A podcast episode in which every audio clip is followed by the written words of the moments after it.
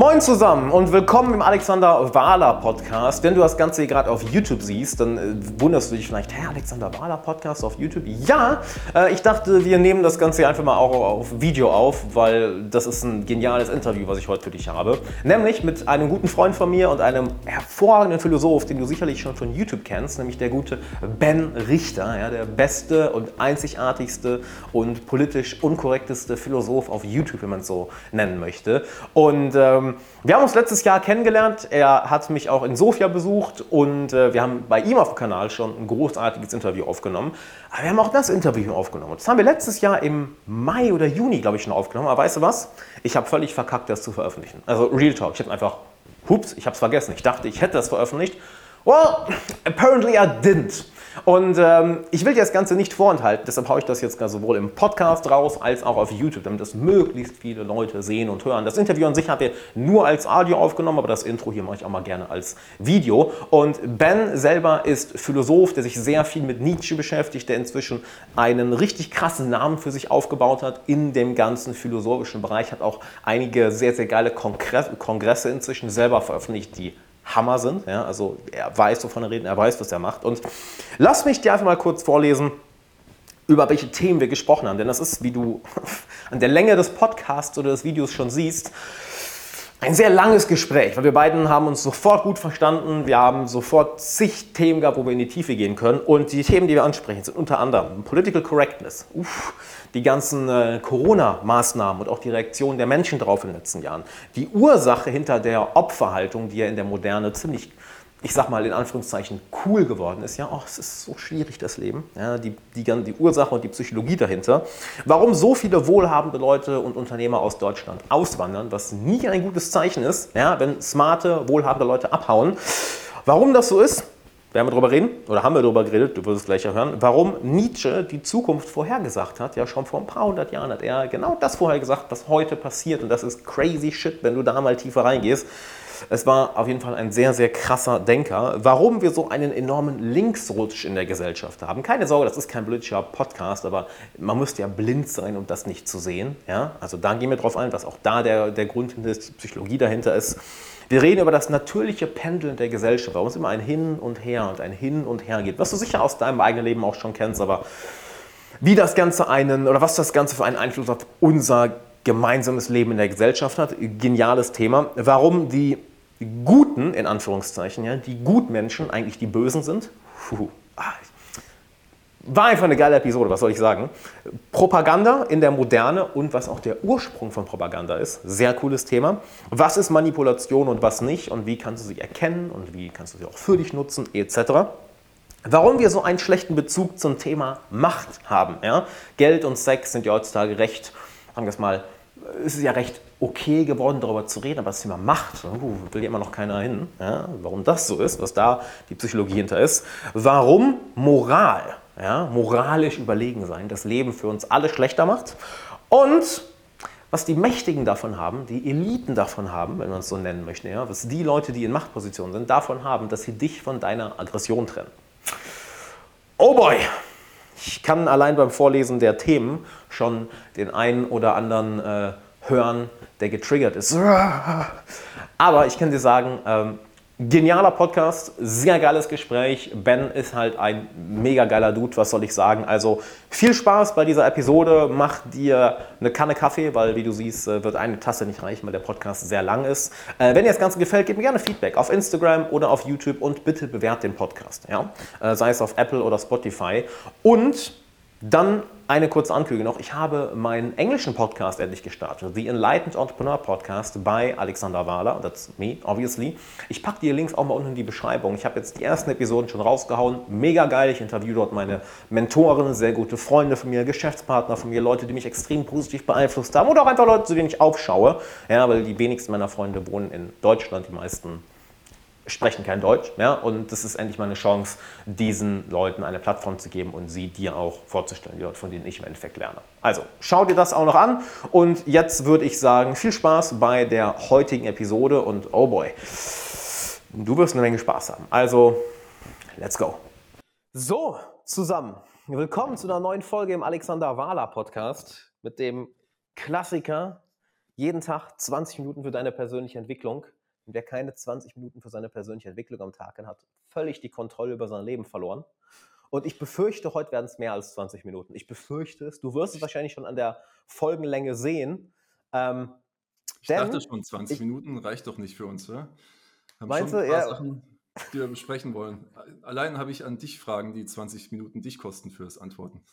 Oh shit. Weißt du doch gar nicht. Vielleicht antworte ich ja ganz kurz, so ja, nein. So. Achso, ne, ne, das ist mein Stil, aber schauen wir mal. Geil. Und ja, wenn du dich jetzt gerade fragst, wer, wer ist diese zweite sympathische Stimme, die du hörst, endlich mal einen sympathischen Gast im Alexander Wahler Podcast. Der Host ist ja unerträglich manchmal. Ähm, ei, ei, ei, das fängt ja schon mal an. Nee, pass auf, ich habe heute den guten, lieben, netten, was kann man noch für Adjektive inpacken, sehr smarten Ben Richter zu Gast. Und ich habe dich jetzt gerade schon gefragt, so wie soll ich dich vorstellen, Ben? Und ja. du meintest auch, ja, stell einfach mal real vor, so wie bist denn du auf mich gekommen? Weil die Story ist ziemlich cool. Ich habe vor, weiß nicht, wann war das, vor drei Wochen oder so? Ja, doch, vor drei Wochen circa, mich auf YouTube rumgeklickt und bin auf irgendein Reaktionsvideo gekommen. Ich glaube, es war das, wo du auf Jan Josef Liefers äh, reagiert hast, der mhm. ähm, hier im WDR irgendwie äh, verhört wurde, kann man fast genau, schon sagen, ja. wegen der Aktion alles dicht machen. Und genau. ich fand das so geil, diesen Stil, und habe dann direkt mal deine Videos mir reingezogen auf YouTube und gebingewatcht, weil du so viele geile Themen angesprochen hast, wo du halt auch bei mir voll in eine Kerbe reintriffst. Ähm, die, die, wie hieß die Sklavenmoral von Nietzsche, die, die, mhm. die Opferhaltung in der Moderne. Ähm, und da habe ich erstmal gebingewatcht und gesagt, hey, lass mal einen Podcast zusammen machen. Jetzt sitzen wir endlich hier, nachdem ich dir einmal abgesagt habe, weil ich ja völlig flach lag. Mhm. Und äh, ja, Mann, ich bin gespannt, worüber wir uns heute unterhalten.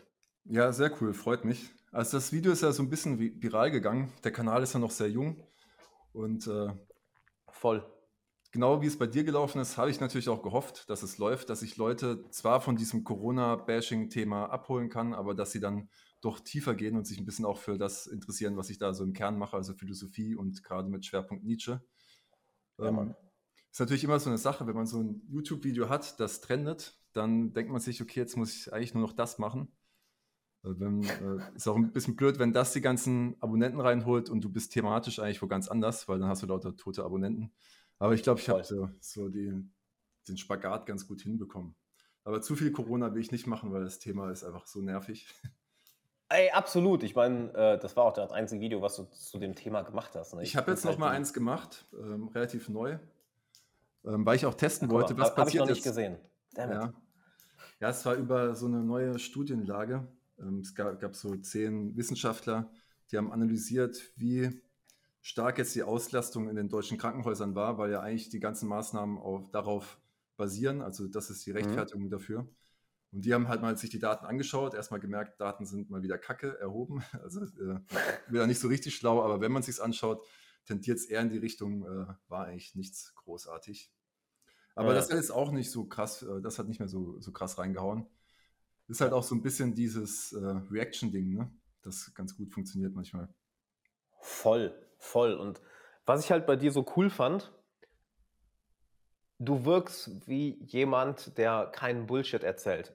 Mhm. Das kam sehr rüber, weil wenn es eine Sache gibt, wir haben es kurz vor dem Podcast angesprochen, ich habe letztens mit dem, mit dem Leon Stäge, aka Moving Monkey, äh, ganz lang drüber gequatscht, halt, wie sich die Gesell wie drastisch sich die Gesellschaft in den letzten paar Jahren verändert hat. Also es war, wenn du jetzt mal zehn Jahre zurückdenkst, ähm, in den Jahren, keine Ahnung, ich würde mal sagen, so 2010 bis 2015 hat sich jetzt gefühlt nicht so viel getan. Aber wenn wir jetzt mal wirklich die letzten fünf Jahre zurückdenken oder allein die letzten zwei, drei Jahre, mhm. was sich, äh, wie sich Political Correctness, wie sich diese Opferhaltung, dass so viele Leute sich in eine Opferrolle setzen, wirklich fast schon wie ein Krebs durch die Gesellschaft äh, gefressen hat. Mhm. Und du im Mainstream, das, was populär ist, eigentlich ja fast schon wie so ein, durch so ein Minenfeld läufst, weil wenn du ein falsches Wort sagst, ist es so, oh, cancelled und ja. äh, das hat jetzt die Bevölkerungsgruppe beleidigt und jetzt sind die hier offended und das war jetzt äh, auf einmal rassistisch oder sexistisch gegenüber denen und mhm. ich frage mich, wie, wie, das, wie, das wie das passieren konnte und du hast da ein sehr cooles Video zu gemacht mit der, mit der Sklavenmoral. Willst ja, du dazu mal ein bisschen was erzählen, weil das ist er beschreibt das Denken so gut. Auch was wir in den, ne, im Jahr 2020 und 2021 in Deutschland leider sehen. Ja, verrückt eigentlich, weil Nietzsche ist halt über 100 Jahre her, ne? als, er das, als er sich aufgeregt hat über diese ganze Vermoralisierung und Verweichlichung in der Gesellschaft. Also der hat sich damals schon ja. sozusagen über Political Correctness ausgekotzt, auch wenn es den Begriff noch, noch nicht gab. Und er hat halt sehr gut vorhergesagt, was passieren wird, wenn das äh, zu große Ausnahmen, äh, Ausmaße bekommt. Okay. Also ich habe das auch so gespürt, so seit Jahren, dass es einfach zu, also gar nicht so sehr auf Political Correctness, aber dass man so das Gefühl hat, so diese alten Werte, die man vielleicht auch als Kind oder Heranwachsender so gesehen hat, mhm. auch im Fernsehen, so stark sein als Mann zum Beispiel und äh, Ver Verantwortung übernehmen. Äh, durch Jordan Peterson habe ich dann mal so richtig gemerkt, der hat so Bester richtig Mann. recht. Ja, also ja. der hat mir das dann mal so richtig erklärt, was eigentlich gerade abgeht, dass eigentlich diese ganzen Sachen, die mich aufbauen würden, dass das plötzlich ja. als äh, schlechte Werte in der Gesellschaft angesehen werden. Also Durchsetzungsvermögen. Das ist krass, oder? Ja, oder so seine Familie versorgen können wollen, einfach Geld verdienen können wollen, Verantwortung ja. übernehmen, kein Opfer sein und so. Und das, wie ja, sich das voll. umgekehrt hat und du bist halt ein guter Mensch, wenn du Opfer bist gerade. Und ja. Jordan Peterson hat ja, ist ja ein Fan von Nietzsche auch. Ich habe Nietzsche auch mal vor zehn Jahren versucht, also sprach Zarathustra zu lesen. Ich dachte mhm. nur, was ist das für ein Verrückter, Alter. Ich habe es nicht geblickt, worauf der überhaupt hinaus will und dachte, der ist total bösartig. Äh, weil früher in der Jugend, da hatte ich das auch so ein bisschen gekauft, den, diese Ideologie. Also so ein bisschen Same. gab das ja schon immer. Du hast halt, ja. wolltest halt ein guter Mensch sein und so und äh, hast ja. dann auch plötzlich deine Feindbilder gehabt, auch so Unternehmer oder so, viel, Leute, die viel Geld hatten, waren für mich ja. klar, das müssen die Bösen sein. Äh, ja. wie, wie, viel Schade, Schaden das anrichtet, äh, kann man nicht früh genug merken. Ja. Auf jeden Fall habe ich dann nochmal Nietzsche gelesen, dann das Buch zur Genealogie der Moral. Und da erklärt er, wie Moral als Machtinstrument eingesetzt wird. Voll. Und da, äh, der, ja. das ist der heftigste Real Talk, den er dir da in die Fresse haut. Ich habe noch nie so was äh, Heftiges gehört. Also alles, was du dir schon so denkst, ah ja, komm, hier faken die Leute doch und so, da zerstört er einfach nur noch die Leute. Mhm. Und äh, deckt das eben auf, dieses Gutmenschliche, was so dahinter steckt. Ja. Und er erklärt das anhand zweier moralischer Wertesysteme. Und okay. zwar nennt er das eine die Herrenmoral oder auch Aristokratenmoral, nennt das später, und das andere ist eben die Sklavenmoral. Man kann die Sklavenmoral nicht verstehen, wenn man nicht die Aristokratenmoral äh, versteht. Und die war zu seiner Zeit schon veraltet, aber er hat halt geschaut. Ganz kurz, was ist, also was ist die Aristokratenmoral? Genau, die erkläre ich. Also Erstmal ähm, muss man den Begriff, äh, den Moralbegriff so ein bisschen verstehen, weil wir haben da schon so einen verfälschten Blick drauf. Er hat halt nachschauen wollen, was steckt überhaupt hinter diesem Begriff Moral. Und wie ja. er da vorgegangen ist, ist sich in allen möglichen äh, Sprachen anzuschauen, wo kommt der Begriff her. Weil dann weißt ja. du, warum hat jemand den Begriff überhaupt äh, erfunden. Und ja. das, dieses, das basiert natürlich auf gut und schlecht oder gut und böse. Das sind die moralischen Begriffe schlechthin. Und mhm. früher hatte das eigentlich hauptsächlich was mit dem Ständischen zu tun. Das sind die Aristokraten. Die Aristokraten sind so, so die obere Schicht in, in der Gesellschaft, die so zeigen, mhm. wo es lang geht. Also wo dann noch alles so stark nach, nach Schichten äh, ging. Mhm. Und die haben ein moralisches Wertesystem aufgestellt, aber nicht so bewusst, sondern allein dadurch, dass sie es gelebt haben. Also das waren sowieso, das waren die okay. Schönen, die Gesunden, die haben sich, äh, die waren gepflegt, die waren sauber, die hatten kein Syphilis oder sowas, weißt du? Und die, die hatten Geld und die mussten sich nicht kein Kein andere. Syphilis, yes. Naja, damals war es halt so. Hast du Syphilis ja. nicht? Äh, bist du gut oder bist du böse, so in die Richtung. Ja. Also, das war natürlich auch nicht keine netten Zeiten so. Aber auf jeden Voll, Fall. aber wieder, wieder, wieder so klingt im, 21. Jahrhundert. Yes, kein Syphilis. Klar, war eine andere Zeit, aber. Ja, erzähl man, einfach weiter. Man kann sich immer noch freuen, darüber kein Syphilis zu haben, oder? Voll, absolut, Halleluja. Hauptsache dankbar. Ja, voll. Und das war aber noch so ein bisschen nachvollziehbar, weil der, dem es gut ging, der hatte die mhm. moralisch guten Werte auf seiner Seite. Und aber im Umkehrschluss war es dann so, dass halt alles, was das Gegenteil war, wenn du in der niedrigen Schicht warst, wenn du dich bücken musstest mhm. für andere, auch so, wenn du verlogen warst und so, die, die Griechen haben mhm. auch die Aristokraten so die, die Wahrhaftigen genannt, weil die die müssen halt auch nicht lügen, um an Macht zu kommen, sondern diese haben halt die mhm. Macht. Und die, mhm. das Niedrige muss sich immer so ein bisschen winden und äh, ist verstohlen, äh, muss klauen, ist eher schmutzig und so krank und sowas, kränklich, eher schwach. Das war dann alles negativ in, im arist mhm. aristokratischen moralischen Wertesystem. Was dann mhm. natürlich passiert, was wir heute auch sehen, ist, dass die, die in diesem Wertesystem halt unten sind, dass die äh, angepisst sind. Die sind halt äh, beleidigt. Und dann kann sich der Schwache ja gegen den Starken nicht auf, äh, auf dem geraden Weg rächen. Also mhm. theoretisch kann er es aus Sicht der Persönlichkeitsentwicklung. willst, willst, du mal kurz deine Kamera aus und nochmal anmachen, weil irgendwie das Bild ist gerade bei dir hängen geblieben. ah ja, das sehe ich. Super, super weird. Vielleicht einfach mal aus und nochmal anmachen. Klar, wir, wir, nehmen, wir nehmen Video eh nicht auf, aber. Oh, okay, ist hängen geblieben. nice. Okay. Goddammit. Ja, Stell dir einfach vor, ich, mein Gesicht ist genauso starr, wie es, äh, wie es da siehst. Ich wollte gerade sagen. anyway, dann, okay. Ich reconnecte. Okay, fail. fail. Okay, schade. Nice. Läuft bei uns. Läuft bei Zencaster. Also, äh, wir nehmen das Ganze über zencaster.com auf. Äh, hier mal kurz kein, kein Shoutout an Zencaster. Okay. Macht, macht auf jeden Fall Probleme. Aber vom anyway. Design ist es schön. Ja, also, immerhin, wow, also immerhin, wow. Halt. Shoutout an Zencaster für das Design, kein Shoutout für die Funktionalität. Okay. Äh, jetzt äh, ein Punkt, den kennst du ganz gut aus der Persönlichkeitsentwicklung, behaupte ich mal. Weil jetzt gibt es ein, gibt's ein moralisches Wertesystem. Das kann ja ein Wertesystem auch äh, woanders sein. Zum Beispiel, du gehst ins Fitnessstudio, da gehst du ja auch hin. Ja. Und dann mhm. siehst du Typen, die sind halt doppelt so breit wie du oder so. Das ja. wären jetzt so sinngemäß die Aristokraten. Die sind in diesem ursprünglich, ganz ursprünglich moralischen Wertesystem die Guten und der mhm. Lauch ist der Schlechte. Und mhm. äh, jetzt fangen die Leute an, ja so Ausreden zu erfinden oder das irgendwie zu kompensieren, weil Minderwertigkeitsgefühl ist schon sehr, sehr unangenehm. Und oh, natürlich. Du hast, klar, du hast eine kognitive Dissonanz. Entweder kannst du es lösen durch darauf hinarbeiten oder das andere kleiner machen. Genau, ja. Und mhm. Sklavenmoral ist halt kleiner machen. Du, die, da entsteht so ein, eigentlich haben die nur eins gemacht, erstmal, die untere Schicht. Ähm, und zwar haben sie gesagt, die, die oben sind, das sind die Bösen. Das war ihre mhm. Strategie der Rache, weil mhm. eben die andere Strategie wäre ja selber mächtiger zu werden, reicher zu werden und sowas. Das ist äh, auch, muss man ja auch zugeben, aus manchen äh, Schichten heraus, so je nachdem, wie das System aufgestellt ist, sehr, sehr schwierig. Und irgendwie mhm. muss man ja kompensieren. Also es soll jetzt auch mhm. nicht nur eine Anschuldigung sein, so an die Schwachen damals oder heute, auf jeden Fall, so haben die das Klar. kompensiert. Mhm. Die starken, mächtigen, schönen, reichen, gesunden, das sind die Bösen. Und im Umkehrschluss, umso weniger ich bin wie diese Leute, umso gegenteiliger ich bin, desto eher bin ich dann der Gute. Ja. Und dann kannst du dir schon vorstellen, wie es dann zu so einer Umkehr der Werte kommt. Warum jetzt plötzlich Opfer so noble Leute sein sollen, warum wir plötzlich Absolut. alle auf die Opfer äh, Rücksicht nehmen sollen. Das hat noch einen anderen Grund.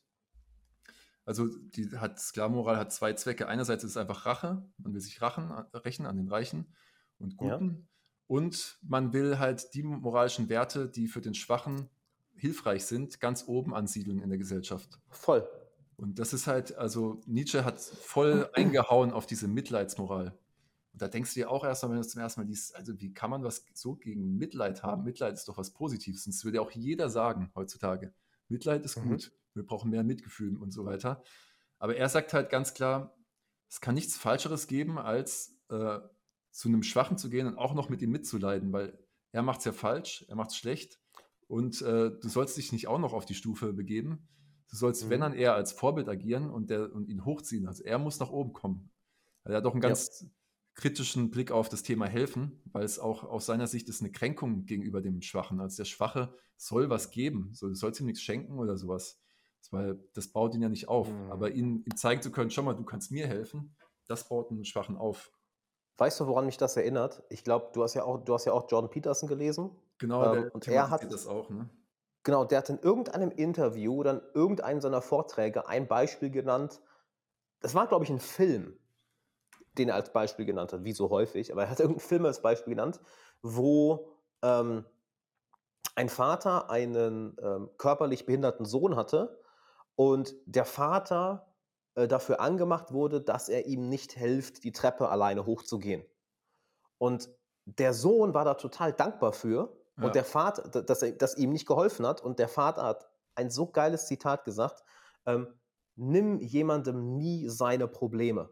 Ja. Weil wenn du, wenn du ihm, wenn du jemandem seine Probleme nimmst oder wenn du, ähm, ja, wenn du ein Problem für jemanden löst, ohne dass er danach fragt, ja, ohne, dass, ohne dass er die Möglichkeit hat, selbst an dieser Problemlösung mitzuhelfen, dann nimmst du ihm auch all die Macht, die er hat und du nimmst ihm das Gefühl von Eigenverantwortung. Weil es gibt hier in der Psychologie wirklich etwas, das nennt sich gelernte Hilflosigkeit. Ja. Wenn, wenn du einmal dieser gelernten Hilflosigkeit drin bist, dass du, weil dir so viele Leute das Leben so leicht gemacht haben, und du siehst das ironischerweise auch häufig ähm, bei Kindern, die aus sehr, sehr wohlhabenden Familien kommen, dass die häufig die sind, die am schnellsten gekränkt sind. Ah, guck mal, die Kamera funktioniert. Halleluja. Ja. Dass sie häufig diejenigen sind, die am schnellsten gekränkt sind. Ne, mhm. Oder die, die, die am schnellsten aufgeben, wenn was nicht nach ihren, nach ihren Wünschen läuft, weil sie es so gelernt haben, nicht auf ihre eigenen Ressourcen, auf ihre eigenen mentalen, emotionalen Ressourcen zuzugreifen. Ja, dass sie ähm, ja, da kommt ja auch so, so, was Absurdes bei rum, ne? dass man oft so Leute sieht, die besonders erfolgreich sind. Und dann schaust mhm. du dich der, äh, schaust deren Historie an und dann kamen die eher aus schlechtem Elternhaus. Also, dass, dass, man, dass was oft ein Vorteil sein kann, das, was man jetzt gerade die ganze Zeit so, äh, ja, so ankreidet, äh, dass, die, dass manche Leute schwerer haben, aber dass das halt auch ein krasserer Push sein kann. Und äh, dass viele Leute halt das auch gar nicht meiden wollen. Also sie wollen ja nicht die Erfahrung, diese schlechte Erfahrung aus der Vergangenheit unbedingt weghaben. Und Jordan Peterson Voll. sagt auch zu dem Helfen was Interessantes, da geht Nietzsche auch so ein bisschen drauf ein, dass sowas Absurdes äh, passiert, wenn so ein Helfer und so ein Opfer zusammenkommen. Weil es sind ja nicht nur die Opfer, die sich äh, auf dem Weg dann so Ressourcen erschleichen wollen, also nichts liefern wollen, aber einfach durch Mitleid erregen, dann doch Zuneigung haben wollen, allein schon Aufmerksamkeit mhm. haben wollen, Hilfe haben wollen.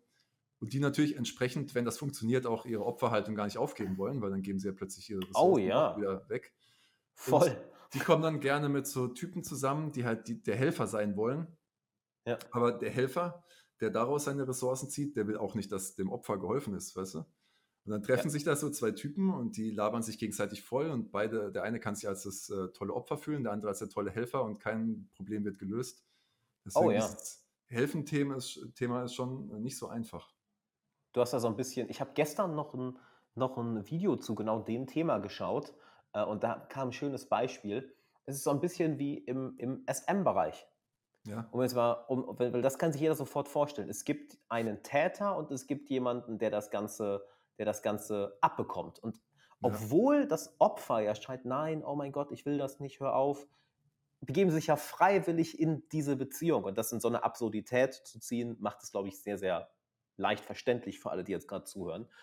Und das siehst du in der Gesellschaft ganz, ganz häufig, dass so eine Co-Abhängigkeit entsteht. Dass das Opfer den, den den Helfer oder den Täter braucht und der Helfer oder der Täter braucht das Opfer. Und eigentlich will gar keiner aus dieser Rolle raus, sondern beide bekommen genau das, was sie haben wollen. Das ja. Opfer sagt, okay, ähm, ich bekomme meine Aufmerksamkeit, ich kann, ich kann ähm, und das ist ein Riesending, können wir auch gerne mal gleich darauf eingehen, ähm, wie, wie viel einfach Aufmerksamkeit und ein Zugehörigkeitsgefühl damit zu tun hat. Ja. Ähm, ich bekomme meine Aufmerksamkeit, ich habe mein Zugehörigkeitsgefühl und ich da kann auch noch meine Eigenverantwortung abgeben. Ich kann, ich brauche nicht erwachsen werden, um es mal anders auszudrücken. Ich brauche mich mhm. nicht um meine Sachen zu kümmern. Und die andere Seite, die kriegt natürlich noch was ganz anderes draus. Sie kriegt natürlich auch Kontrolle daraus. Ne, mhm. Sie, sie kann auf einmal diejenigen, die die Hilfe brauchen, ähm, einfach die Ressourcen steuern. einstellen und äh, hat ein Druckmittel dann, ne? Voll, voll. Das ist dann so die Mutter, die immer noch einen Sohn mit Mitte 30 zu Hause hat wo ja. man dann auch, wenn man super naiv ist, meinen könnte, wow, was für eine sorgsame Mutter. Richtig oh, guter ja, Mensch. Und äh, dabei will die nur ihren Status nicht aufgeben. So. Ja. Voll. Das ist ja das Bild von der, ähm, wie von der Hexe aus Hänsel und Gretel. Halt, hey, bleib einfach hier. Ach ja. Ich kümmere mich, ich, ich, ich, kümmere, ich kümmere mich um dich. Ja, wo, wo wir jetzt eben bei John Peterson waren, der spricht das ja mega gut an, die, die ganzen, äh, ja. wie, wie Mythen oder alte Geschichten und die Archetypen mit diesen Geschichten uns etwas über die Funktion, über die psychologische Funktion des Menschen beibringen. Ja. Und ja. da gibt es ja auf, auf der männlichen Seite hast du so den, den wohlwollenden König, der den Sohn heranzieht und sagt, jetzt geh in die Welt hinaus, sei, sei, sei ein Krieger, du schaffst das. Und auf der anderen Seite den König, der den Tyrannen, der seinen eigenen Sohn äh, auffrisst. Mhm. Und auf, dem, auf der weiblichen Seite eben die Mutter, die das Kind gebärt und nährt und dann mutig in die Welt hinausschickt oder mhm. halt die, den, das Kind für immer schützt, in Anführungszeichen ja. schützt. So, nein, geh nicht raus in die Welt, das ist gefährlich. Bleib, naja. bleib, bei, bleib bei Mama. So, und wenn dann Mitte 30 bist, ich finde Mitte 20 schon eine Katastrophe. Wenn du mit Mitte mhm. 20 noch zu Hause wohnst, das ist so, du, what the fuck are you doing? Ja, also so, solange, sobald du halt abhängig bist, ist es schlecht, ne? Also ich Voll. weiß auch noch, ich bin damals, glaube ich, schon mit 17 oder so raus, aber jetzt auch einfach so aus Trotz, um halt äh, ja, sich loszulösen. Oh, krass. Also ich habe das auch gebraucht damals, ja. Aber ich kann auch jemanden verstehen, der sagt mit Mitte 20 so, ich will jetzt keine Fixkosten haben, mein Business aufbauen äh, und äh, spare mir die Miete oder sowas. Also wenn man es clever macht, ist es was anderes, ne? Wenn man es clever macht, dann, hat, wenn du jetzt sagst, ich baue mir mein Business auf. Ja, ja. seltenere Fall. Ja, leider. Also bei meisten ist einfach, äh, ja, äh, Gemütlichkeit. Ne? Ja. Es ist halt gemütlich, das jetzt nicht zu machen. Ähm, wie du auch gemeint hast, dieses Kind, Kind sein, Kind bleiben, nicht erwachsen werden. Das ist halt was, was auch in der Sklavenmoral potenziell ähm, ähm, sympathisch ist, also was belohnt wird von Anhängern der Sklavenmoral. Weil die Schwachen, die wollen natürlich, dass alle schwach sind. Das ist ja eigentlich eine sehr eigennützige Sache. Und Mächtige sind tendenziell gefährlich. So, der, der, der Starke, der will eigentlich auch gefährlich sein. Also er will zumindest gefährlich sein können, auch wenn er es nicht ausleben muss. Musst du, voll. Ja. Mhm. Und der Schwache will das nicht, weil er kann nicht gefährlich sein und er will natürlich keine gefährlichen Menschen in seiner Umgebung haben. Deswegen ist dieses ganze Infantile und so auch, die Erwachsenen, wie die heute zum Teil rumrennen, dass die auch äh, ja, wie Kinder aussehen. Oder einfach dieses harmlos sein. Und äh, das genau, ist halt, ja. wird dann tendenziell belohnt, weil von dir dann keine Gefahr ausgeht. Aber jemand, der halt so Voll. drauf ist, der kann halt auch keine Verantwortung übernehmen und, und, nichts tragen. So, der ist dann halt auch im Pflegefall bis, bis zum Schluss. Ein Pflegefall bis zum Schluss. Ja, absolut. Was, was sind deine Gedanken dazu, wie wir da gegenwirken können? Weil ich sehe das ja, ähm, du hast jetzt eben mal Unternehmer angesprochen oder Leute, die, die wohlhabend sind. Schau mal, ich habe vor Jahren Deutschland verlassen. Ich kenne zig Multimillionäre, die auch aus Deutschland raus sind. Mhm. Ich kenne zig Unternehmer und Selbstständige, die aus Deutschland raus sind. Frankreich hatte ja, glaube ich, das war ein riesiger Schuss in den Ofen.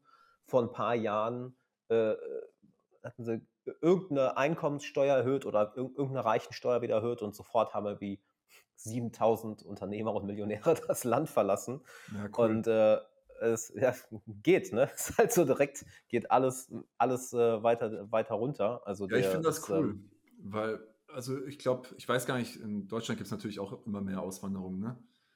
Aber ja, aber ich meine, wie, wie, klar, ich finde es auch cool mit der Aus, also mit der, mhm. dass wir auswandern können, aber ich meine, ähm, du, du merkst ja besonders in Deutschland, dass ähm, eine Aversion gegen solche Leute ist. Dass, dass, wir, dass wir in der im Mainstream eine Aversion gegen Leute haben, die unternehmerisch tätig sind, die wohlhabend mhm. sind, die Einfluss haben, eben genau wegen dem, was du eben meintest, die Leute wollen nicht aus ihrer Schwäche rauskommen. Die wollen äh, nutzen und wollen dann die gefährlichen Menschen um sich herum im Endeffekt ungefährlich machen.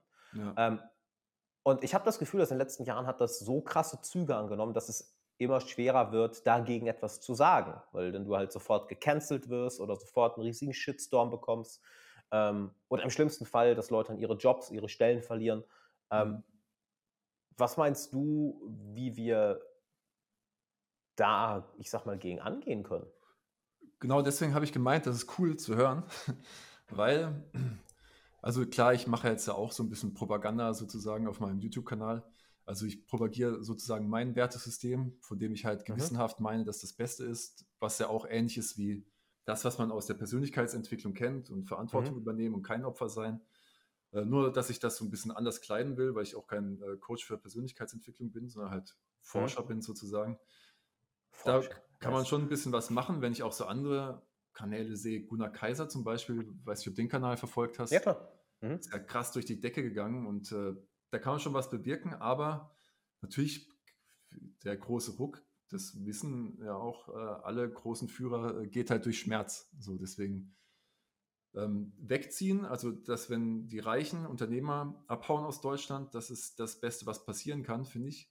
Also dass es richtig unangenehm wird in Deutschland, ähm, dass halt dann eine andere Denkweise entsteht. Und das ist ja, wie du sagst, Jetzt werden dann die beschämt, die abhauen. Das sind dann die, die Assis, die hier in, in Deutschland die, die guten Strukturen sozusagen genutzt haben und jetzt, wo sie mal Steuern zahlen sollen, hauen sie ab. Aber das darf man halt nicht mit, mit sich machen lassen, weil, also, es darf dir keiner aus moralischer Sicht deine, dein Eigentum wegnehmen. Und mhm. wenn du das mit dir machen lässt, dann bist du nur Teil, also du gibst kein Feedback. Das, das, das geht halt nicht. Also die Unternehmer mhm. müssen schon Feedback geben. Die müssen schon zeigen, so geht es nicht weiter. Und ähm, ja, deswegen finde ich es besser, wenn die abhauen, wenn die irgendwie, ähm, wenn sie irgendwelche Rückmeldungen geben, dass es einfach zu viele Steuern sind, zum Beispiel. Mhm. Und äh, ja.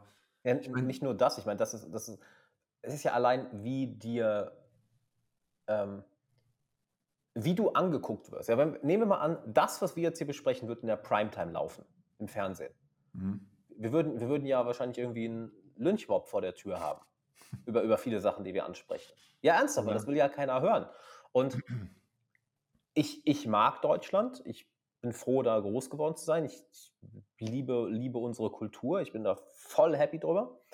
Ähm, aber sehe da halt eine ziemliche Gefahr, dass, dass dieses Denken sich halt in unserer Generation, auch der nachkommenden Generation, mehr und mehr verfestigt. Ja, mhm. und dass dann mehr und mehr ein, eine Aversion entsteht gegenüber Eigenverantwortung, gegenüber das eigene Leben in die Hand nehmen, ähm, auch gegenüber Zusammenhalt. Ja, es wird ja häufig, ähm, häufig ähm, im, im, ich sage jetzt mal wieder, im Mainstream propagiert, ja, wir müssen, zu, wir müssen mehr zusammenhalten, aber eigentlich ist ja genau dieses schwache Verhalten treibt die Leute ja auseinander, weil in mhm. ihr, nur durch ihre Sichtweise kann es ja einen Opfer und einen Täter geben. Das mhm. spaltet ja die Gesellschaft viel mehr, als wenn ein Mensch zum anderen sagt, hey, ich kann das, du kannst das auch. Mhm. Lass, uns das, lass uns das mal anpacken. Ohne die Eigenverantwortung geht das ja gar nicht. Und ja, ich gebe dir recht, wenn halt mehr und mehr Leute auswandern, äh, wenn, ich sag mal, die ein Großteil der produktiven Leute auswandert. Und ich weiß nicht, ich habe ein Video von Pascal Fay von Mehr Geschäft auch mal gesehen vor einiger Zeit, wo er einen Vortrag gehalten hat. Ich weiß nicht aus welchem Jahr, aber das, weiß nicht, war das 2019 oder so? Oder 18? Ähm, die wenigsten Unternehmen in Deutschland gegründet wurden seit Entstehung der Bundesrepublik Deutschlands mhm. oder irgendwie sowas. Und das ist schon ein krasses Zeichen.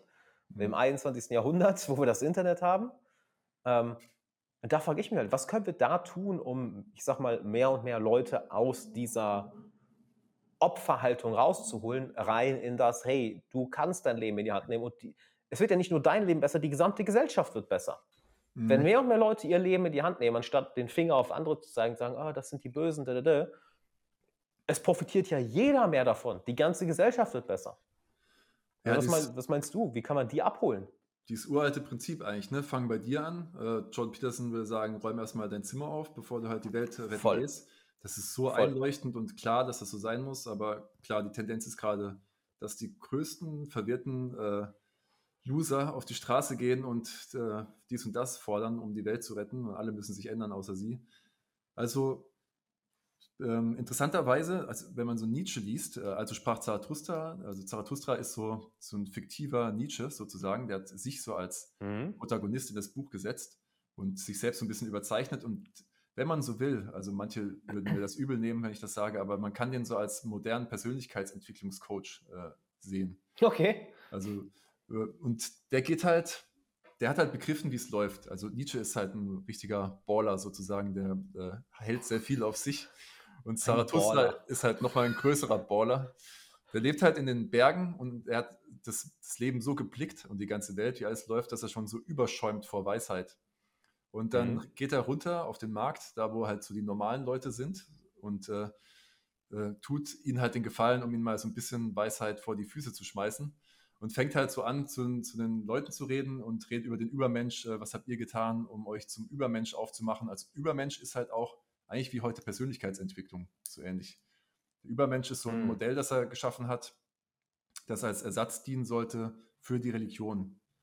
Weil er ist ja, also im Zuge der Aufklärung ist die, hat die Religion halt extrem an Bedeutung verloren. Gerade katholische Kirche und so hat ihre Macht verloren. Und mhm, Nietzsches voll. Angst war damals halt, auch sehr, sehr intelligent von ihm aus meiner Sicht. In der Zeit, wo das noch so im Gange war und wo man so die Aufklärung gefeiert hat, da kam die Wissenschaft ja. so richtig hoch und man hat versucht, jetzt Sachen richtig zu verstehen und nicht mehr so dumm zu sein, einfach alles zu glauben. Da hat er ja. schon gesagt, was jetzt passieren wird, ist, dass die ganzen Leute sich in irgendwelche Pseudo-Sachen reinflüchten. Und äh, da hat er auch schon Kommunismus dazu genannt. Marx hat da gerade angefangen, meint so, ja, jetzt rennt sie der Gerechtigkeit hinterher, als ob, sie, als ob das aufrichtig wäre, als ob sie wüssten, was das ist. Auch in puncto Geld. Er hat auch vorher gesagt, dass die Leute jetzt dann Geld zu ihrem neuen Gott machen werden. Deutschtümelei, also er hat den, den Nationalismus so ein bisschen, also den hat er extrem, er hat gemeint, dass das lächerlichste, was es überhaupt äh, jemals gab, sich jetzt einen drauf runterzuholen, dass man Deutscher ist. Das, äh, und ihm ging es darum, eigene Werte schaffen. So, das war der mhm. Übermensch. Der, das war schon so wie so ein Marketing-Ding. Äh, also das ist wie so, mhm. du machst so ein Coaching für Persönlichkeitsentwicklung, sagst du, hey, hier das kommt das Übermenschenmodell und so, mach jetzt mal ein Bootcamp mhm. zum Übermensch. Und dann äh, fragen sich die Leute, ja, was soll ich jetzt machen? Ja, pff, sollst mal selber überlegen, was du mit deinem Leben machen sollst, weißt du? So war das. Also der Übermensch ist komplett individuell, befreit von Scham, Moral, aber halt ein mhm. Vorbild. Aber worauf ich Voll. eigentlich hinaus wollte, er geht dann auf den Markt und erzählt das von dem Übermensch und will natürlich, wie du auch äh, gerade schon angedeutet hast, halt die Leute überzeugen, dass es in eine gute Richtung läuft. Und was sie halt machen, ist, ihnen auszulachen. Ich kann es mir vorstellen, ja, ja. Genau, ja. Sagen, ja. Du denkst ja auch, wenn du das liest, ja, was wird jetzt passieren? So. Und auf jeden Fall war das dann so seine Erleuchtung und er hat dann nur noch zu denen gesprochen, die sowieso schon auf dem Weg waren. Und das kennst du ja auch als Coach dem, aus dem Marketingbereich. Du gehst jetzt nicht zu einem totalen Opfer hin, äh, der sowieso, wenn er, wenn, nur wenn er Tony Robbins sieht, schon direkt denkt, was das für eine Verarsche und alles dumm und so, sondern du ja. sprichst halt zu den Leuten, die sowieso schon gemerkt haben, hey, ich muss selber was machen und so. Andere gucken und hören meinen Stuff auch nicht. Also genau. ich glaube nicht, dass irgendjemand, der ich habe letztens ein lustiges, ein lustiges Instagram-Reel gesehen, wo da so einer sitzt, dort ein Döner isst und dann kommt eine Stimme, Stimme rein. Möchten Sie mehr Geld verdienen? Ja. Möchten Sie besser in Form sein und ein Sixpack haben? Ja. Möchten Sie Erf Erfolg mit dem anderen Geschlecht haben und ein, und ein enormes Selbstvertrauen haben? Ja. Dann stehen Sie jetzt von der Couch auf und ach, verarsche. ja, eben, eben. Und das ist ja so eine alte Marketingweisheit, die man einfach kennt. Du kannst nur zu denen sprechen, die sowieso schon hinhören, die schon in, auf dem Weg sind.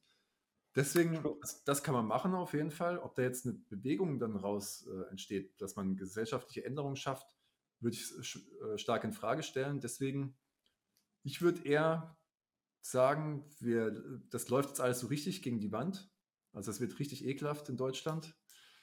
Und was man machen kann, ist äh, sich so Oasen schaffen. Also dann doch vielleicht auswandern, äh, schauen, dass man sich äh, zusammentut mit Leuten, die alle so eine eher libertäre Haltung haben mhm. und halt nicht alles ertragen. Also ich glaube nicht, dass das Sinn macht, auch was der Mittelstand hier so alles an Steuern zahlt, also der halt noch nicht so krass aufgestellt ist, dass er die ganzen Steuertricks äh, anwenden kann. Tricks in ja. Anführungsstrichen. Äh, das ist, also das ist auch nicht gesund das jetzt auf deren, allen, auf deren Schultern zu legen. Deswegen, ich bin keiner, der dann sagt, Voll. was für ein Assi, jetzt haut er ab und jetzt äh, müssen die, da sind wir alle schlechter dran, sondern ich sage jedem, hey, äh, du bist frei und du musst das nicht mitmachen. Und vielleicht ist eine gute Rückmeldung. Absolut, hier ist ja auch die Sache, ich bin nicht gegen Steuern, es ist halt nur, irgendwann ist ein Limit erreicht und Deutschland ist halt schon echt, was das angeht, sehr, sehr heftig. Und das wissen jetzt vielleicht auch, wenn jetzt jemand zuhört, der äh, kein Unternehmer oder kein Selbstständiger ist, allein wenn du, jem, wenn du jemanden einstellst, halt, was da für dermaßen Kosten mhm. draufkommen. Nehmen wir an, jemand kriegt äh, ein Gehalt von 2, zwei, 2,5K. Ist ja nicht so, als würde uns das nur 2,5K kosten, sondern da kommen noch mal ein paar tausend Euro obendrauf, mhm. die halt als Kosten weggehen. Ähm, und das schwächt halt auch, ich sag mal, den individuellen und den gesellschaftlichen Fortschritt in Deutschland. Und das ist halt traurig, weil uns geht es so gut in Deutschland, uns geht es richtig fucking gut, aber was ich viel merke, ist, dass da so eine Dekadenz raus entsteht. So nach dem Motto, es ist jetzt normal. Also, dass viele Leute vergessen, dass dafür eine ganze Menge Leute hart arbeiten mussten und auch weiterhin hart für arbeiten und dass das ja ein Produkt des Menschen an sich ist. Also das mhm. bleibt ja nicht einfach alles so. Nur wenn der Mensch sich entwickelt, entwickelt sich die Gesellschaft. Nur wenn der Mensch als Individuum sich entwickelt, entwickelt sich die gesamte Menschheit weiter. Das heißt, es ist ja nicht nur eine Sache, die dich und mich betrifft oder die jetzt die Zuhörer betrifft, sondern du hast eben schön gesagt, wenn du anfängst, dein Leben in die Hand zu nehmen und dich um deine Probleme kümmerst, dann gehst du ja automatisch als Vorbild voran. Mhm. Weil du kannst jemandem nur helfen, mehr Selbstvertrauen zu bekommen, wenn du selbst dein Selbstvertrauen aufgebaut hast. Du kannst jemandem nur helfen, gesund zu werden, wenn du selber gesund bist. Du kannst Ja. jemandem nicht helfen, gesund zu werden, wenn du todkrank bist. Das Mhm. geht nicht. Ja. Ja. Kennst du Feroz Khan? Äh, sag mir was. Was macht der? Äh, der hat auch einen YouTube-Kanal Axo Ost-West. Wir, Ah, haben, haben okay. uns, Ich hab, stimmt, ich habe ein Interview mit dir äh, und ihm gesehen, ja. Ich genau, wir, den, wir kennen, Ja, ich schaue den ab und zu mal. Manchmal triggert er mich dann doch. Aber ich habe so ein bisschen, äh, triggert will- dich, okay? ich will nicht zu oft, nicht zu sehr in dieses Rechts-Links-Bashing rein, weil ich verstehe, was die Jungs da machen. Ich glaube, er, er deckt ja auch viel diese, diese linke, linksextreme Verwirrung da auf, also was da so alles äh, von links kommt und stellt dann so Hm. die, die rechte Seite gegenüber. Äh, kann ich verstehen, dass das äh, Leute machen, ist ja auch nicht der Einzige und das unterhält mich auch teilweise. Aber Voll. ich, ich merke, wie das, also ich reg mich dann als so richtig auf über, über diese linkspolitischen Sachen und so. Und ich bin selbst gar nicht so politisch und ich für, will so ein bisschen an den Kern ran halt. Weil für mich ist Same. Ja. die Leute, die da so eine politische Haltung haben, so was interessieren die sich denn schon für Politik oder so? Das ist Oh, einfach voll. nur, nur Voll. Ist eigentlich nur Psychologie. So. Echt nur, Voll. wie man aufgestellt ist psychologisch, da kannst du schon ahnen, na ja klar, wählt er jetzt das und so. Ey, ich habe davon auch, also ich, ich halte mich aus Politik in den meisten Fällen raus. Ich, ich kenne ihn halt seit ein paar Jahren und wir haben halt ähm, genau über das ähnliche Thema geredet, dass diese Opferhaltung so modern Mhm. geworden ist. Also das rechts-links, da habe ich auch nichts mit, mit am Hut, weil es ist im Endeffekt, wie denken die Leute, es ist im Endeffekt Psychologie. Aber ähm, wir haben halt äh, zwischendurch mal telefoniert und er hatte genau das gleiche gesagt wie du. Weil Mhm. er ist in dem ganz politischen Thema viel tiefer drin, da habe ich keine Ahnung von. Und ich frage ihn da manchmal, hey, wie erklärst du das, wie passiert das? Mhm. Und ähm, dass er halt auch meinte, ja, ich, ich glaube, es ist gut, dass erstmal vieles gegen die Wand fährt, weil dann peilen die Leute mal, was hier für eine absurd, was hier eigentlich für Absurdes abgeht. Ja. Wenn es dann nochmal ein bisschen schlechter wird und ich weiß es nicht, ich, ich, ich, ich versuche da nicht so pessimistisch zu sein, wie, wie, oder was heißt pessimistisch? Ich, ich, ich versuche es häufig nicht so zu sehen wie, wie du oder wie, wie Feros und wegen es, ist, es muss vielleicht erstmal schlechter werden, dass die Leute peilen, oh mein Gott, was geht hier eigentlich ab? Mhm. Ähm, ich habe immer noch so die Hoffnung, dass es ein paar Leute mehr peilen, aber äh, Ich glaube, viele peilen es gerade so. Also man kann ja immer so ein bisschen Recherche betreiben auf YouTube, wenn man sich anschaut, was sind die Klickzahlen, die Like-Dislike-Verhältnisse. Da Das stimmt. ey, die Skeptik gegenüber den Mainstream-Medien ist ja extrem. So, äh, Ist heftig. extrem. Also ich glaube, Ja. das ist eine große Menge an Leuten, aber es ist nicht die Masse, also es kann nicht die Masse sein. Die Masse ist, muss halt Mainstream sein, sonst ist es nicht die, die Masse sozusagen. Und wie, wie lenkt man denn die Masse? Man macht das immer durch Schmerz. So, also Ja. du weißt ja auch, wenn man auch den, den, das Individuum motivieren will, Schmerz ist halt am, motiviert am oh ja, stärksten. voll. Ja. Die Masse kann man sich ja vorstellen, äh, gibt es ja auch äh, Massenpsychologie, wie einen sehr, sehr dummen Menschen. Und äh, deswegen, Voll, ja. Argumentation funktioniert bei der Masse überhaupt nicht. Du brauchst starke Bilder und Schmerz. Ja. Und deswegen ist ja auch in Krisenzeiten, wer, wird dann versucht, ganz viel Politisches durchzudrücken, was man eh schon immer mal installieren wollte, aber kein Mensch äh, ändert irgendwie irgendwas in seinem Leben, solange es solange nicht muss. Und deswegen äh, merkt man vielleicht auch äh, jetzt gerade, dass dann halt viel, ja, man das Gefühl hat, viele andere politische Sachen schwingen da noch mit, die man jetzt durchziehen Voll. will. Weil die Masse jetzt Ja. gerade in Bewegung ist und jetzt äh, äh, so ein bisschen aufgescheucht. Und deswegen, wenn sie gegen die Wand fährt, hat man halt wieder den Schmerzpunkt und dann geht es wieder in die andere Richtung. Du kennst ja auch diese Sinuskurve, wie Menschen sich in der Regel entwickeln. Bei so Mhm. Gesellschaften. Also, dass man halt von einem Extrem zum anderen schwankt. Also, ähm, kennst du Sam Owens eigentlich? Ja, na klar. Diese, ja. Mhm. Ähm, der hat das mal in seinem Coaching ganz gut äh, erklärt, ähm, was Wahrheitsfindung angeht, wenn du so in eine Nische reingehst. Weil er meint, Aha. wenn du einfach bei der Wahrheit bleibst, äh, dann, dann gewinnst du halt in der Nische. Also wenn du jemand bist, der ähm, redet, Coaches zum Beispiel. Mhm. Und in der Regel ist es in Branchen so, dass es halt immer so eine Schwankung gibt. Also im Bodybuilding zum Beispiel, als ich Jugendlicher war, Ah, ich erinnere mich an den Part. Ja, ja. genau, da, Äh, da man erzähl, einfach- das ist wichtig. da Voll. wollte man Mhm. einfach aussehen wie ein Monster. So. Und ich weiß auch Ja. noch, ich und mein Kollege haben uns die Magazine angeschaut. Ich weiß nicht, ob das Flex war damals oder so. Markus Rühl wird da auch mit dabei gewesen sein, den feiere ich heute noch. Die Typen Voll. sahen halt aus wie Monster. So. Es war halt einfach nicht mehr schön oder so, aber das ist ja großartig, das ein Monster. Ich will auch ein Monster sein. Äh, Und dann äh, mehr, ja, irgendwann geht dann der Trend weg, weil irgendwie mhm. sehen die Leute dann wirklich komisch aus oder es ist auch zu ungesund. Ja. Und dann geht es hin zu, ja, mach doch äh, wenig Gewicht, äh, Fasten und sowas, mach äh, viele Wiederholungen oder nur Körper mit dem Körpergewicht. Das ist dann so der andere Trend, vegane Ernährung. Ja. Vorher hast, hast du nur gefressen, so viel du kannst. Äh, Hauptsache, du ja. kotzt es nicht wieder aus und hebst schwere Gewichte und dann geht es in die andere Richtung. Und so pendelt sich das um die Wahrheit halt herum. Hm. Und äh, genau, wir müssen jetzt halt wieder an den, an den Punkt kommen, wo es so schmerzhaft wird, dass es die Leute wieder in die andere Richtung pendeln. Ja, uh, every, every action, wie heißt es? Every action has an equal opposite, has an e, e, every action has an equal opposite reaction. Mhm. Also jede Aktion hat früher oder später eine Reaktion, die genauso stark in die andere Richtung ausschwingt. Mhm. Genau, ich finde es eigentlich erstrebenswert, das nicht mitzumachen. Also ich glaube, das ist so eine, ein Same. Grund, warum sich Leute auch mit so Philosophie befassen oder mal so überlegen, auch in der Persönlichkeitsentwicklung, was sind denn jetzt so wirklich mhm. die Gesetze, auf die ich mich verlassen kann? Also im geistigen ja. Sinne oder auch im körperlichen Sinne, damit du weißt, okay, Voll. das sind jetzt, das ist jetzt so ein paar Wahrheiten, die kann ich sagen, habe ich erlebt, stimmt. Voll. Daran orientiere ich ja. mich und jetzt lasse ich mich nicht von dem Trend da äh, erzählen, jetzt muss ich das essen und das essen oder das arbeiten. Voll. Das ist, finde ich übrigens auch eine echt geile Entwicklung in Deutschland. Wenn du jetzt mal ein paar Jahre zurückschaust versus heute, wie sehr sich Persönlichkeitsentwicklung in Deutschland durchsetzt. Mhm. Und das sehen manche so als nervig, äh, überall tauchen Coaches auf. Ich denke mir so, holy shit, wie geil. Mhm. Ja, ist jetzt, selbst, nehmen wir an, selbst wenn die meisten von denen nichts drauf haben, ist egal. Sie öffnen den Geist von vielen Leuten dahingehend, mhm. hey, wenn du bestimmte Probleme hast, hier sind die Bücher, hier sind die Kurse, hier ist das Wissen dafür. Und es bringt das einfach ins Bewusstsein der, der, der, der Menschen, dass dein Leben muss nicht so aussehen, wie es, wie es aussieht. Du kannst dich verändern, du kannst dein Leben verändern, du kannst das Leben der Gesellschaft verändern.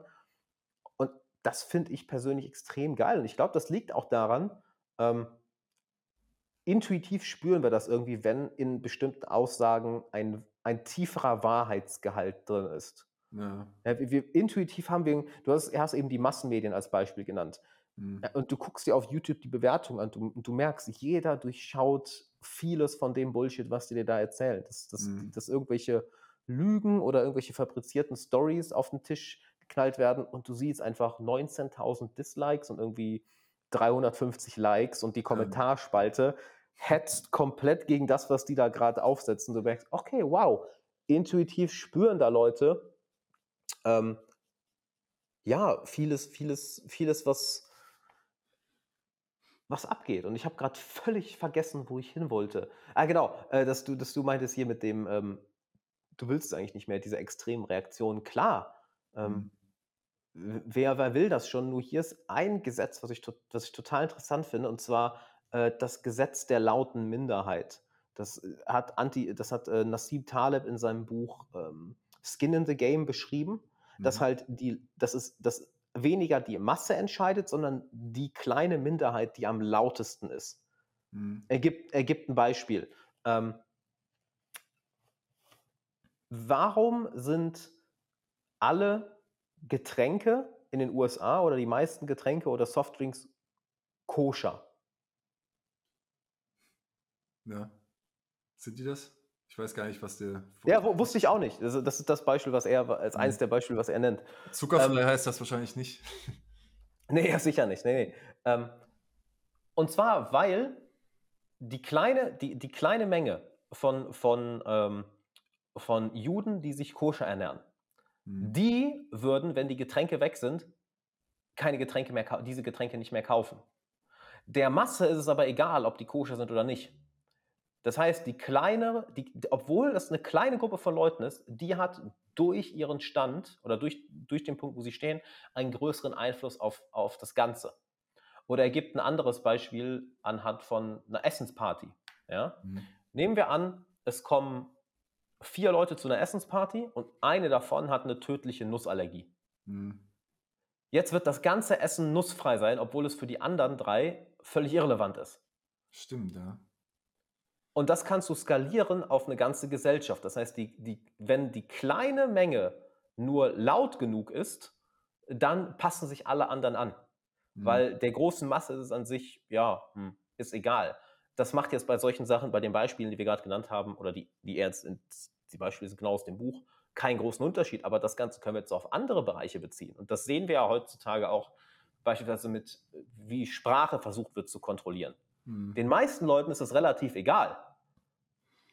Ja, ja. ja das Aber ist extrem, da, ja. Da ist eine kleine Minderheit, die so laut ist und so radikal darauf pocht, so muss das jetzt sein, dass die, die, die Menge, ähm, ich sag mal, einknickt oder mit den Schultern zuckt, okay, dann ist das jetzt halt so. Was mhm. aber in bestimmten Fällen ne extrem negative Einflüsse auf die Gesellschaft haben kann. Das ist übrigens ein geiles Buch, kann ich voll empfehlen. Skin in the Game von cool, Nicolas ja. Nassim Taleb. Mhm.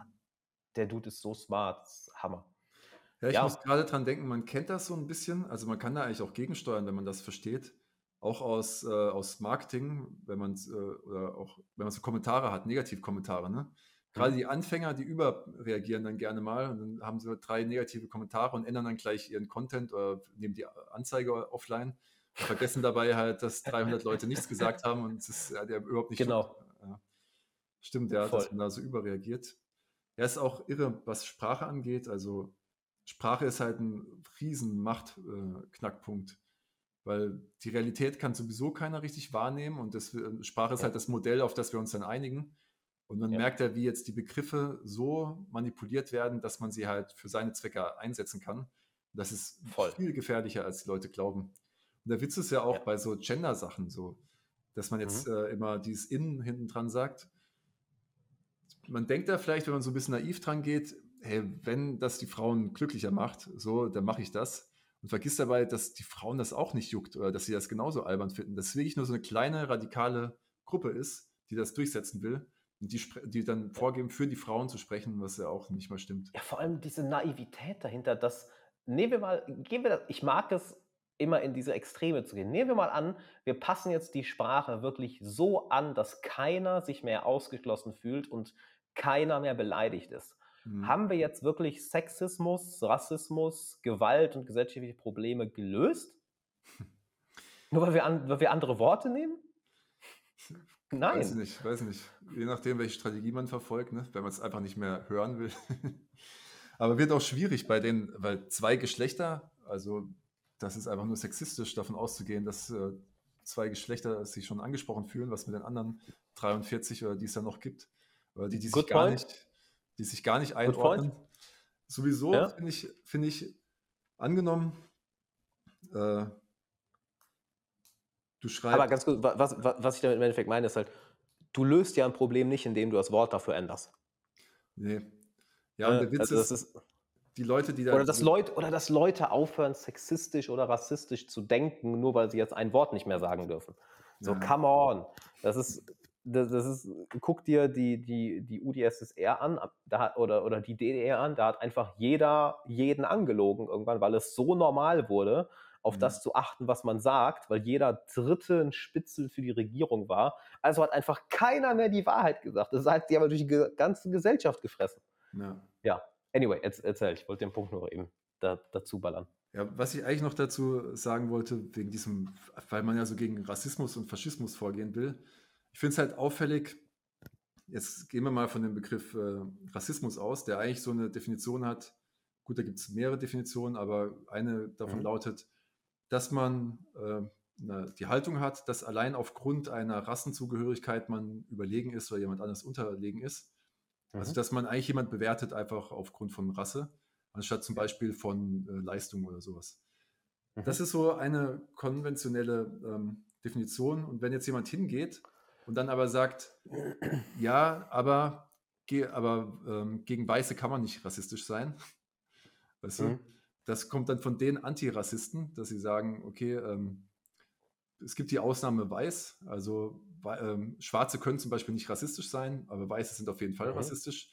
Dann hast du doch schon eine, wieder eine selbst eine, eine, rassistische Agenda da reingebracht. Also wie, ja.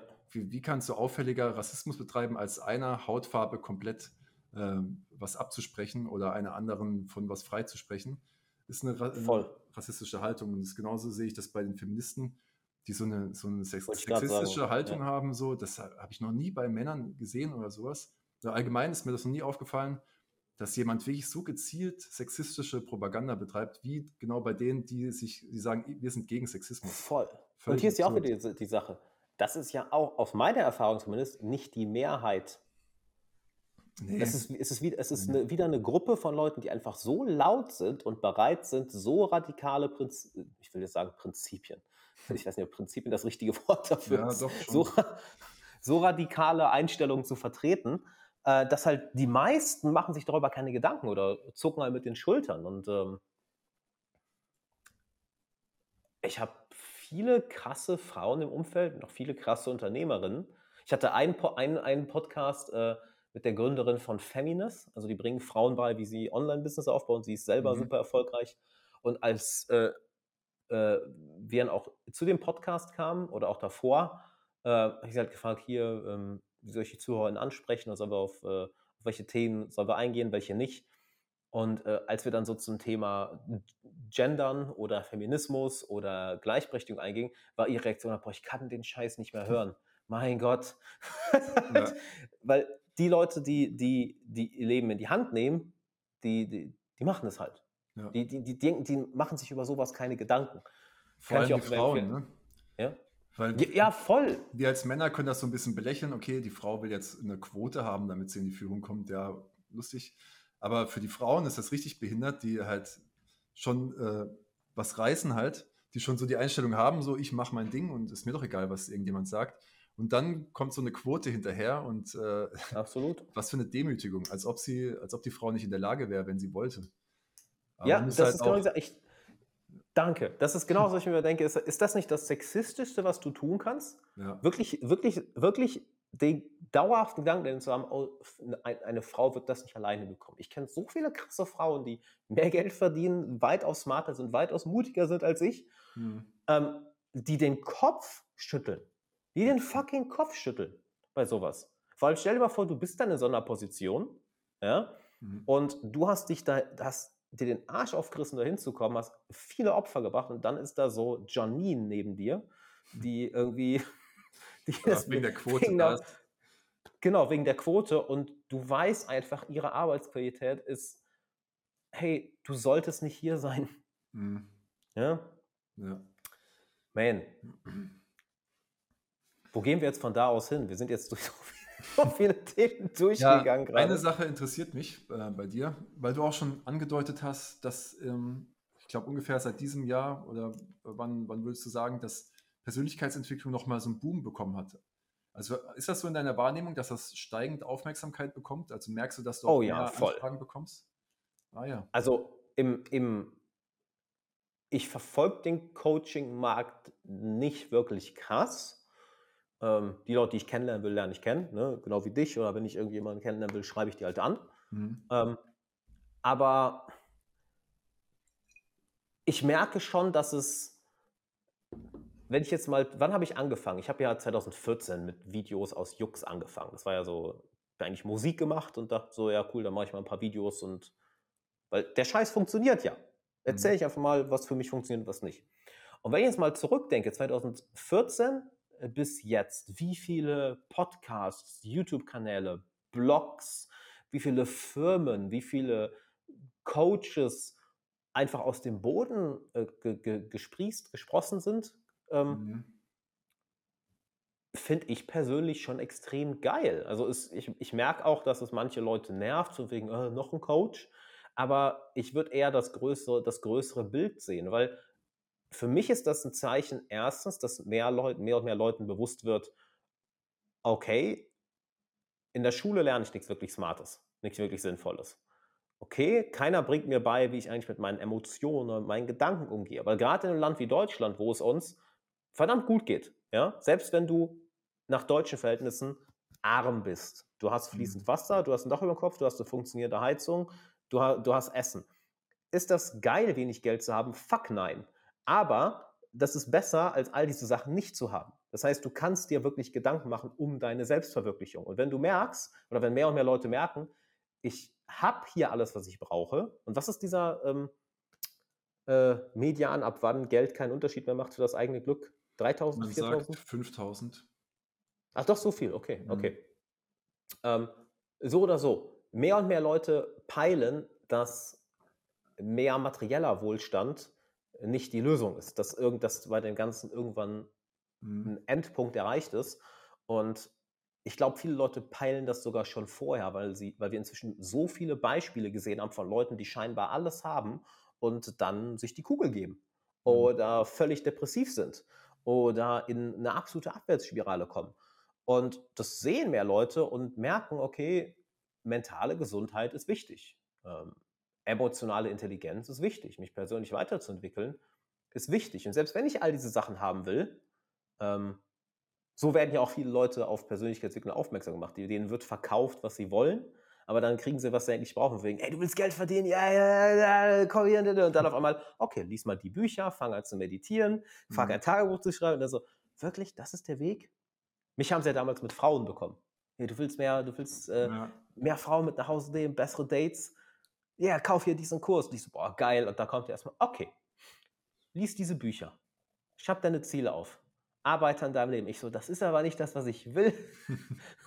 oh, aber ich brauche das. Okay, dann mache ich das einfach mal. Ja. Ähm, long story short, ja, ich glaube schon, dass das Ganze ähm, populärer wird. Und ich finde es total geil. Je mehr, überleg, stell dir mal vor, ja, stell dir mal vor, jeder in Deutschland, ich habe das Gefühl, alle, alle Zuhörer aus der Schweiz oder Österreich die ganze Zeit so, Motherfucker, wir hören auch zu, alle im deutschsprachigen Raum würden jetzt anfangen, ein Buch im Monat zu lesen und einfach 20 Minuten am Tag zu meditieren. Mhm. Was weißt du, was das mit der Gesellschaft machen würde? Es hätte einen heftigen Impact, Impact auf jeden Fall, ja. Klar. Das wäre völlig, völlig geisteskrank, was dann passieren würde. Mhm. Hatte letztens ja. einen Gedanken, ähm, ganz, ganz kurz noch, den will ich noch mhm. eben, eben mit dir teilen oder mit, mit euch teilen. Ähm, was glaubst du, wie viele Mitglieder im Bundestag regelmäßig meditieren, sich gesund ernähren oder Sport machen? Ich habe mal so ein Zitat von Markus Krall gehört, der das aber auch irgendwo anders her zitiert und der Satz hieß, äh, man muss sich die Gestalten doch nur anschauen. Ui, ja, good point. Hm. Ja. Und das, überleg mal, stell dir mal vor, weil das sind ja, wenn man es mal so, das sind ja unsere Anführer. Leider, wenn man es mal so sagt. Mhm. So, und, und was, alles, was ich jetzt gelernt habe, was ich auch bei Freunden oder Mentoren von mir sehe, die alle was drauf haben, das Grundding ist immer, du musst geistig, körperlich und emotional auf in Topform sein, mhm. um irgendwie auf einem hohen Level performen zu können. Deine Beziehungen müssen geil sein, deine emotionale Intelligenz muss da sein, deine mentale Gesundheit muss da sein, deine körperliche Gesundheit muss da sein. Und das ist ja ein Fulltime-Job und dann kannst du erst das Unternehmen führen oder das Team führen oder dich um, um, um deine Familie kümmern. Dann kannst du das erst wirklich gut. Und ich frage mich immer, wie wäre das, wenn, wenn wirklich unsere Anführer, was es ja im Endeffekt sind, so die, der, der Bundestag, wenn die das machen würden? Ja, Vielleicht also machen sie es ja auch, aber ich glaube nicht. Keine Ahnung. Stell, stell, dir mal einen Typen vor, der eben so drauf ist. Der sagt, äh, ich versuche mich zu optimieren, geistig, körperlich, zumindest ein Mindestmaß an äh, Qualität zu halten, damit ich gute Produkte in die Welt tragen kann. Also Produkte jetzt mhm. als allgemein gesehen, was auch immer das sein mag. Ähm, geht er in die Politik? Also keiner, weißt du, die Leute, die, die Unternehmer, die wollen ja auch dann dieses echte Feedback haben. So, ich trage was in die Welt und der Markt, der ist ja ziemlich, äh, dem ist es ziemlich scheißegal, ob du eine Frau bist, ob du schwul bist oder schwarz oder weiß. Den interessiert nur das Produkt und gibt dir dann das Geld. Und also für mich ist es ein Antrieb, wo ich sage, das ist geil, weil das ist so, äh, dann wird wirklich meine Leistung äh, hm. bewertet. Und die Leute, die in, einfach einen, einen, Beamtenjob machen, weißt du, oder auch, auch eben Politiker sind, die verdienen ihr Geld durch durch Zwangsabgaben. Also welcher Unternehmertyp will so sein Geld verdienen? Kann sich doch nicht geil fühlen dabei. Ja, das, das, ist ja, das ist ja genau die Sache. Also ich glaube schon, dass wir in diesem System etwas verändern können, wenn eine andere Art Mensch in dieses System kommt. Und ich weiß nicht, wie es dir geht, aber wenn ich jetzt mal weit in die Zukunft denke, wenn mal 50 oder 60 sein, ich kann mir schon vorstellen, so wenn wenn du wirklich so ein weiser Mensch geworden bist, weil du so viel gerissen hast im Leben, Mhm. dann irgendwann mal in der Politik was bewegen zu können. Also, Stimmt, ähm, sowas gibt es mit Sicherheit, ja. Aber tendenziell zieht es natürlich die Leute in, in diese Staats, Position, die eher nicht leisten wollen. Das ist so ein bisschen wie, Mhm. du, du lebst bei Mama, Papa, bist da finanziert, dann Mhm. gehst zur Schule, holst dein BAföG, studierst, kriegst dann nochmal BAföG ähm, und dann wirst du irgendwie auf schnellstem Weg Professor und äh, wirst da schon von, von Steuern finanziert und dann gehst du noch in die Politik. Also Ja, ich habe mich damit nicht so tief beschäftigt, aber ähm, eben äh, durch Markus Krall habe ich das mal so gehört, wenn man sich die Lebensläufe anschaut, der Politiker, dann wären das halt, die würden nicht gut dastehen auf dem freien Markt. Die würden nicht wirklich Geld verdienen. Die haben sich keine Kompetenzen angeeignet. Das sind Leute, die sich eher durchmogeln. sich keine Kompetenzen aneignen, ja. Ich muss gerade an ein lustiges Video denken. Ich glaube, der heißt Martin Sonneborn, der, der Ja, von, ja. von, von Die Partei. Ja. einfach mal irgendein Video in seinem YouTube-Kanal hochgeladen, das ist einfach Och CSU, Punkt, Punkt, Punkt. Und das war letztes Jahr, wo irgendeiner der CSU, äh, ich glaube im, Europä im, im Europäischen Parlament, eine Rede gehalten und sich aufgeregt hat, ja, äh, wie kann das sein? Uns wurden die jetzt aufgrund der Krise äh, die Diäten gekürzt. Wissen Sie, was wir machen müssen? Wir müssen mit der Bahn zur Arbeit fahren. Das kann nicht wahr sein. das ist so, Digga, das ist dein größtes Problem, dass du jetzt keinen privaten Chauffeur mehr hast, sondern mit der Bahn fahren musst, Mhm. wie jeder andere. Und äh, ja, Die kriegen schon gut Kohle, Ja. die Politiker im Bundestag. ist heftig, oder? Mhm. Das ist schon sehr, sehr heftig. Oh man, wie, ich überlege gerade, wie wir, wie wir jetzt da hingekommen sind. Ach ja, Persönlichkeits, wegen Persönlichkeitsentwicklung. Ich fände es geil, wenn, wenn, wenn wir wirklich einfach eine Gruppe von Leuten dort hätten, die genau das machen. Weil hier ist, glaub, ist auch eine, eine Theorie, die ich habe, die ich überhaupt nicht beweisen kann, aber ähm, who knows.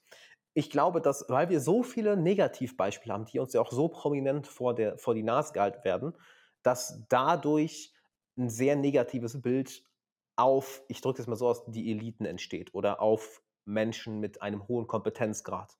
Mhm. Weil der Normalbürger dann denkt, okay, so sind alle Eliten, so sind alle Menschen, die ein hohes Kompetenzlevel haben, so sind alle, in, die einen hohen sozialen Status haben. Das sind die Bösen, das sind Arschlöcher, so will ich nicht sein und wir müssen die stürzen. Ich persönlich habe ganz andere Erfahrungen gemacht. Also alle erfolgreichen Menschen, oder die einen hohen sozialen Status haben, die ich kennengelernt habe, sind dorthin gekommen durch Persönlichkeitsentwicklung. Mhm. Also, und die haben ein enorm wohlwollendes ähm, Mindset für die Bevölkerung oder wollen etwas wirklich an die Gesellschaft zurückgeben und reißen sich die Haare teilweise vom Kopf, warum sie so einen Hass entgegenbekommen und warum so viele Leute das nicht hören wollen. Von wegen, Mhm. hey, lies ein Buch, setz dich hin, um zu meditieren, mach dir Gedanken, wer du sein möchtest, mach dir, mach dir Gedanken, welches Problem du in der Gesellschaft lösen möchtest und wer du dafür sein musst.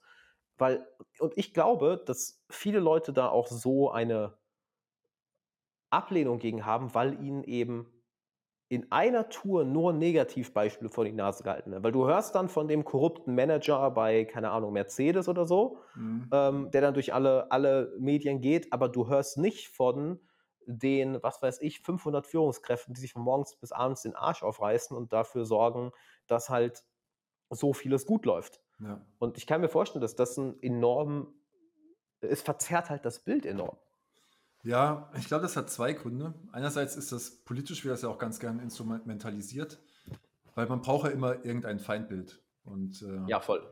das sind dann ganz gern mal die Unternehmer, die Reichen, weil wenn du halt viele Stimmen haben willst, dann gehst du tendenziell bei der Masse fischen halt. Und die sind, die haben eh schon dieses leichte Ressentiment gegenüber denen, die halt besser dastehen. Wenn du das Mhm. dann noch bestätigst und sagst, wegen denen geht es hier schlecht, äh, wobei man eigentlich äh, eher vermuten könnte, dass es wegen den Politikern ihnen schlecht geht, würde ich sagen, dann kann man Ja. halt ganz gut Stimmung machen. Und das andere Ja. ist eben, wenn jetzt jemand, äh, weiß ich, Dan Pena kennst du wahrscheinlich auch, der ist jetzt so ein Extrembeispiel. Der ist ein wandelndes Meme, der Dude, Alter. Ja, ich, ich liebe den Typ auf jeden ein- Fall. Der ist echt ein Meme, Alter. Also der ist jetzt ein Extrembeispiel, aber du kannst dir ja vorstellen, wenn so ein Typ, der eh schon von Minderwertigkeitsgefühlen geplagt ist und so und sich so fühlt, als kann er nichts beitragen und dann auch entsprechend nichts bekommen, dann hört er Ja. sich so einen Dan Pena an und der sagt, hey, du bist der größte äh, Schwuchtel und werd mal ein Mann und sowas und man sollte dich eigentlich Mhm. verprügeln und so. Dann ist das eigentlich richtig, was er sagt im Kern. Also, aber das ist so verletzend, dass man halt den, dann einfach den, der muss dann böse sein. Das darf dann nicht stimmen. Also Hm. es ist auch dieses Minderwertigkeitsgefühl, das durch gewisse Faktoren ja auch äh, noch immer mehr gestärkt wird, auch zum Beispiel durch äh, Erziehungsmaßnahmen, Hm. dass man halt die, das nicht mehr annehmen kann, was die da oben sagen, also was die wirklich Mächtigen sagen, die Unternehmer jetzt, die positiven Vorbilder. Weil der, der Ja. wird halt sagen, mach da, du, das ist deine Verantwortung, du musst jetzt dir Kompetenz aneignen und so weiter. Und das tut halt weh, jetzt muss ich mich ändern. Ich dachte, eigentlich sind die anderen True. schuld. Ich muss gerade dran denken, wie Dan Pena wirkt so, glaube ich, so ein bisschen wie Jordan Peterson auf Steroiden, könnte man sagen. So Jordan Was- Peterson sagt dir so nett, hey, räum dein Zimmer auf, krieg deinen Scheiß auf die Reihe und dann kommt Dan Pena um die Ecke, du bist so ein Nichtsnutz, krieg deinen Scheiß auf die Reihe, krieg den Arsch hoch, mach ich was. Das ist so. Aber Und ey, Jordan oh- Peterson ohne ist schon der. Böse, ne? Im Narrativ. Der, und der ist schon der, ja, das ist krass, ja. Und ich habe letztens ein Zitat gehört, ähm, wo du jetzt eben schon das ansprichst, ja, wahrscheinlich wird es äh, uns ohne viele Politiker besser gehen, dass deren, dass alles, was sie machen, ist, sie, sie schaffen ein Problem und positionieren sich selbst dann als die Retter ja. oder die, die, die, die, die Lösung des Problems. Und das hast, hast du häufig, weil, ja, hast du, ähm, hast du mal, Ed, hast du, kennst du Edward Bernays? Edward Berna- Bernays? Ja, habe ich auch ein Bernays? Video drüber gemacht. Ja, großartiger Typ. Ah, geil. Feier ich geil. sehr, ja. Ähm, für, die, für die, die ihn nicht kennen, es ist im Endeffekt der Begründer der modernen Propaganda Mhm. oder der modernen Massenbeeinflussung. Es war, war das der Cousin von, von, von Sigmund Freud? Ähm, Oder der- Sigmund Freud war sein Onkel, ich weiß es jetzt nicht ganz. Oder, das auch oder so, genau. Enkel? Genau, ja, was, äh, Nee. ne, äh, was macht denn das? Kann, kann mir bitte irgendjemand auf Instagram schreiben, was das daraus macht, was, wie man das jetzt nennt? Ähm, und äh, Neffe. Neffe? Enkel? Neffe? Kann gut sein. Boah, boah, ich komme mir gerade so dumm vor. Na, es ist im Alltag nicht ganz so wichtig. So. Ich, ich guck mal kurz. Ein, äh, ähm, Neffe steht für männlicher Verwandter. Ja, kommt's hin. Das war so. Ähm, Auf jeden Fall war es Äh, sein Kind- Onkel. Kinder von Geschwisterteilen. Ja, genau, doch. Alles klar, auf jeden Fall. Genau, und, und er hat dann ja die, die, die Prinzipien oder das, was Sigmund Freud ausgearbeitet hatte, was ja auch so krass ist, oder für uns ist es heutzutage völlig normal, über das Unterbewusstsein zu reden. Ja, ja. Und das war damals einfach, warte mal, es gibt ein Unterbewusstsein, Mhm. oh mein Gott.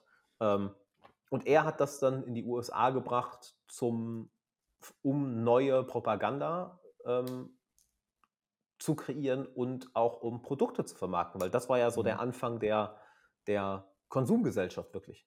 Das gab es ja vor Ja. 100 Jahren noch nicht. Ja. Also, wo man wirklich gesagt hat, die Leute müssen mehr konsumieren, damit man noch mehr Geld Ja. verdienen kann. Also, wirklich Ja. spannend, weil eigentlich ist das, also der war ein Genie auf jeden Fall, was der für Kampagnen gemacht hat, also wie, der, wie groß der gedacht hat und wie, wie gut der Einfluss nehmen konnte, ist unglaublich. Aber man muss auch sagen, das hört, also heute ist das Standard halt, wa- was er gemacht hat. Auch dieses äh, Ja. neue Propaganda, das ist ganz normale Marketingprinzipien. Also was er zum Beispiel erfunden hat, ist, man kann jetzt, also die Leute sind gedeckt in ihrem Bedarf, die haben jetzt genug äh, Klopapier, Nahrung und sonst was. Aber jetzt muss man ihnen halt irgendwie anders noch Produkte verkaufen durch Status halt zum Beispiel. Also wenn du Zigaretten rauchst, dann bist du die emanzipierte Frau. Das war ja so ein Ding, das er Genau. geschafft hat. Ja. Aber das ist ja heute im Marketing normal, dass man sagt, du musst ein Produkt auch über, darüber verkaufen, wie der potenzielle Kunde in Zukunft sein will und musst Voll, die Brücke ja. schlagen mit diesem Produkt, dass er eben dieser Mensch wird. Es geht nicht nur um Hungerstillen oder sowas. Ja. Und dieses, diese Redundanz, die er verwendet hat, also immer wieder dieselbe Botschaft, ist ja, kann ja jeder, äh, macht ja auch jeder, jeder 15-Jährige haut immer wieder dieselbe Botschaft auf TikTok raus, oder einfach indem er sich zeigt zum Beispiel. Und äh, was auch lustig ist, dieser Begriff Propaganda, ne, der ist ja so böse und sowas. Der wurde ja auch böse wegen den Nazis dann, weil äh, auch, auch ironischerweise haben die Edward Bernays, ähm, der Propagandaminister, bin jetzt gar nicht sicher, wer das war, ob das äh, Goebbels war. Auf jeden Fall, der hat, äh, die wollten auch äh, äh, Edward Bernays instrumentalisieren, also haben den eingeladen und so weiter, Okay. er Nazi-Propaganda macht, hat er nicht machen wollen. Aber die haben den gelesen, also die haben auch der, äh, sein Buch gelesen und haben seine Mechanismen verwendet. Was so ein bisschen Mhm. ironisch ist, weil Bernays halt Jude war und die Propaganda der Nazis war also dieser böse Jude, der alle manipulieren will und so. Und dann nutzt man aber genau, äh, genau diese Strategien, von denen man behauptet, dass sie ja so böse sind. Ja. Ah. Und eben Ja. zu dem Begriff einfach. er hat dann, heute sagt man ja nicht mehr Propaganda, sondern äh, Public Relations. Ja. Und das war Ja, auch, auch wieder sind das war auch äh, bei. Abänderung von Begriffen. Genau, und Bernays Ja. hat gesagt, äh, Propaganda hat sich jetzt abgenutzt, wir müssen das äh, Public Relations nennen. Ja. Oder lustigerweise abgekürzt PR, wo, was immer noch Propaganda eigentlich äh, abgekürzt sein könnte. Ja. Aber es ist halt lustig, weil heute, wenn dir jemand sagen willst, ich mache Propaganda, bist du der Böse, sagst du, ich bin Public Relations, ah ja, alles klar, cool, spannend. Ja. ist einfach genau dasselbe. So. Hast du mal, äh, kennst du die Dokumentation Century of the South? Ähm, ich habe da mal reingeschaut. ist, ist es von Benays die? Oder über Benays? Also äh, da, da, da bin ich auf ihn gekommen und das äh, wurde mir empfohlen von, von, von einem Freund und ich das, kannst du auch auf YouTube schauen, das ist eine vierteilige Doku Mhm. und ähm, da wird auch die Reise von Bernays ähm, gezeigt und wie er sich auch am Ende gefühlt hat, so von wegen über seine Arbeit, ist ganz interessant zu sehen Mhm. und in welche Felder er noch alles reingegangen ist. Er hat zum Beispiel ähm, später in den 70ern war das, glaube ich, ähm, bei, äh, ist, ist in die Politik gegangen, also hat, hat genau das, was er äh, gemacht hat am, äh, am Markt, hat er dann für Politik, Politikkampagnen Genau, ja. angewendet und hat dann Politikern geholfen, in, ins Amt zu kommen. Und da siehst du halt auch, äh, genau das, wo wir eben drüber gesprochen haben. Deshalb kam ich eigentlich darauf, genau. Ähm, deshalb kam ich mal auf Edward Bernays, dass sich dadurch auch das politische Szenario völlig geändert hat. Vollkommen. Weil es plötzlich darum ging, warte mal, was, was geht denn in den Köpfen der Leute vor? Wie können wir das beeinflussen, was in den, Leuten, in den Köpfen der Leute vorgeht? Und Mhm. uns dann sozusagen als, als Retter positionieren und dann wählen die uns und nicht die andere Partei. Äh, Das wird, glaube ich, im dritten Teil der Doku angesprochen. Und ähm, es ist einerseits total krass, das zu verstehen, das zu sehen. Mhm. Alles gut? Oder? Ja, ich wollte nur schauen, wie das Buch heißt, habe mich deswegen umgedreht, aber es ist gerade verdeckt. Ich habe das da eigentlich immer im Regal stehen. Propaganda heißt es, glaube ich, auch von ihm. Ja, das, das von Edward heißt wirklich einfach. Guck mal, wenn man einfach nur Edward sagt, klingt das wie so ein Dude von nebenan. Ah, das ist nur Edward, alles gut. alles gut. Und dass sich dadurch auch das kom komplette politische Spiel verändert hat. Das war Ja. vorher auch komplett anders und nachdem diese Prinzipien dann mehr und mehr, äh, ich sag mal, gängige Praxis wurden. Und ähm, Also er sagt das- selbst, er sagt selbst Hm? auch in dem Buch, dass Propaganda eben erst durch die Demokratie notwendig geworden ist. Äh, Früher konntest du als Herrschender einfach deine Sachen durchsetzen hm, und äh, jetzt gibt es halt Parteien und Wahlen und jetzt ist das Spiel halt, du musst die Leute davon überzeugen, dass sie dasselbe Ziel haben wie du. Das ist Ja. interessant, wie, wie er das so benennt. Es geht nicht unbedingt dann gleich darum, dem Volk zu dienen. Es geht einfach nur darum, Konsens zu schaffen eben. Ganz genau. Hast du, äh, das, ich stimme nicht mit allem zu, also da war jetzt nicht unbedingt so viel Neues bei, aber wer da auch ganz cool drauf eingeht, äh, warum schweigen die Lämmer? Ja, habe ich, äh, hab ich nicht, äh, ist nicht gesehen oder gelesen. Also es ist, der, der spricht vieles Ähnliches an. Das, das Buch hat mich nicht umgehauen, da war vieles, ich sag mal, einfach so hingeklatscht. Mhm. Ja. Leider, deshalb habe ich auch irgendwann aufgehört, ich habe es auch nicht zu Ende gelesen. Ähm, aber ähm, er erklärt halt, was das, was das mit der, mit der Masse der Leute macht. Mhm. Ja, das, das, ähm, eine Sache fand ich sehr interessant, dass eine Binnenangst kreiert wird, dass das Ziel ist, eine Binnenangst zu kreieren, wo dann, ich sag mal, die Partei das, die Lösung für ist. Ja. Ja, ähnlich wie wenn, wenn jemand ein neues ein Produkt verkaufen will, Ja. du findest einen Painpoint und sagst, hey, das ist das Produkt, die Lösung dafür. Oh, die und die Angst habt ihr jetzt? Okay, wir sind die Lösung dafür, wir können dir diese Angst nehmen.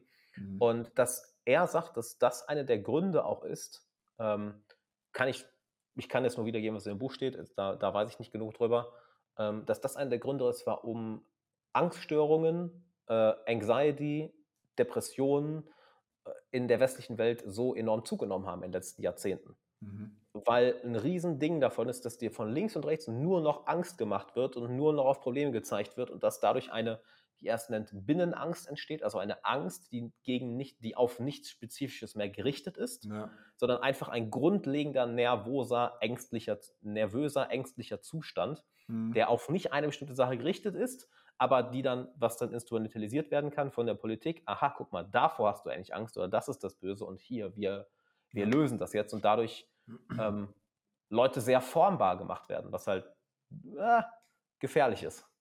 Ja, Ja, finde ich gut. Also finde ich gut, wenn man so darüber aufklärt, weil das ist schon kritisch, wenn man das nicht versteht. Und ich glaube, viele Leute, Genau. die hört sich das noch irgendwie so ein bisschen verschwörerisch an oder so, oder abstrakt an. Aber wenn man im Marketing arbeitet, ist das Selbstverständlichste. Also jeder Marketer Voll. arbeitet mit Angst. So, du machst immer zumindest eine Verknappung rein, damit die Leute Angst ja. haben, ich kriege das Produkt nicht mehr oder so.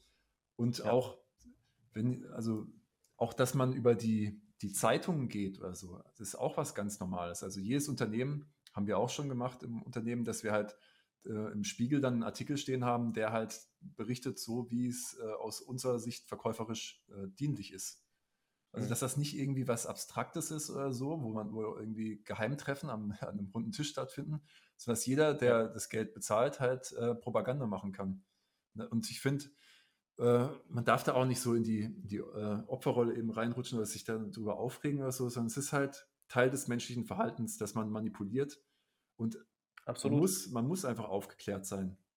Es, Absolut. es führt kein Weg dran vorbei. Man kann nicht dumm sein und erwarten, dass die Welt dann einfach äh, gnädig genug ist und einen auch noch durch, durchschleppt, sondern ja. das ist einfach Teil des Spiels sozusagen. Genau, weil wir jetzt nochmal einen Schritt weiter gehen. Wir haben jetzt eben, ich sag mal, über gespro äh, gesprochen über Leute, die, die unternehmerisch tätig sind, die wohlhabend sind, die einen großen sozialen Einfluss haben. Aus meiner Erfahrung, ein Großteil von denen ist wirklich wohlwollend. Mhm. Aber es gibt natürlich auch die Leute, die von einer, von einem beispielsweise perversen Machthunger getrieben werden. Mhm. Oder die wirklich bewusst, ich weiß nicht, das habe ich, wo habe ich das gelernt? Ich weiß nicht mehr, wo ich das gelesen habe, dass ein oder zwei Prozent aller Führungskräfte äh, Soziopathen sind. Mhm. Und das ist halt, wenn du dir das vorstellst, 100, nimmst du 100 Führungskräfte, mindestens ein oder zwei davon sind pathologische Soziopathen, krankhaft. Mhm. Und du kannst mal davon ausgehen, es gibt wahrscheinlich noch, noch, noch eine Handvoll mehr und es gibt wahrscheinlich auch nochmal Leute, die wirklich nur ihr Eigeninteresse im Sinn haben, die vielleicht keine klassischen Soziopathen sind, aber die sich Systeme aufbauen wollen, wo andere dann, ich sag mal, versklavt werden, wenn wir das mal so, so mhm. ausdrücken, dass sie einfach ihren Benefit haben und wenn du halt nicht weißt, was da für Prinzipien hinter sind, ja, dann mhm. in Anführungszeichen fällst du darauf rein, wirst damit beeinflusst. Nehmen wir doch mal, du hast eben Zigaretten erwähnt. Halt, mhm. welcher Mensch, der irgendwas von sich hält, raucht denn im 21. Jahrhundert noch? Wenn du, wenn du weißt, was dafür, wie kannst du rauchen? Aber nehmen wir an, du hast keine Ahnung von diesen, von diesen Marketing, PR, Propagandamethoden, mhm. dann funktioniert das früher oder später für dich. Wenn ich jetzt mal an meine Jugend zurückdenke oder bevor ich überhaupt mal angefangen habe, Bücher zu lesen, ich ja links und rechts manipuliert. Ja. Und du, und du weißt gar nicht, was dir passiert. Wenn du aber verstehst, was da passiert, und du brauchst ja nur mal ein, zwei, drei Bücher darüber zu lesen und du erkennst, was da gemacht wird, dann wirkt es nicht mehr so stark. Ja. Dann wirkt es unter Umständen gar nicht mehr. Also du, du durchschaust es als Wort. Ah, okay, Verknappung. Ah, okay. Mhm. Ah, okay. Aber du bist auch ah, nicht okay. mehr beleidigt, ne? wenn, wenn du sowas mitbekommst. Weil manche genau. sind halt so richtig, äh, wenn ihnen jemand was verkaufen will, so, dann sind die schon so in dieser Abwehrhaltung und der Verkäufer ist der Böse und so.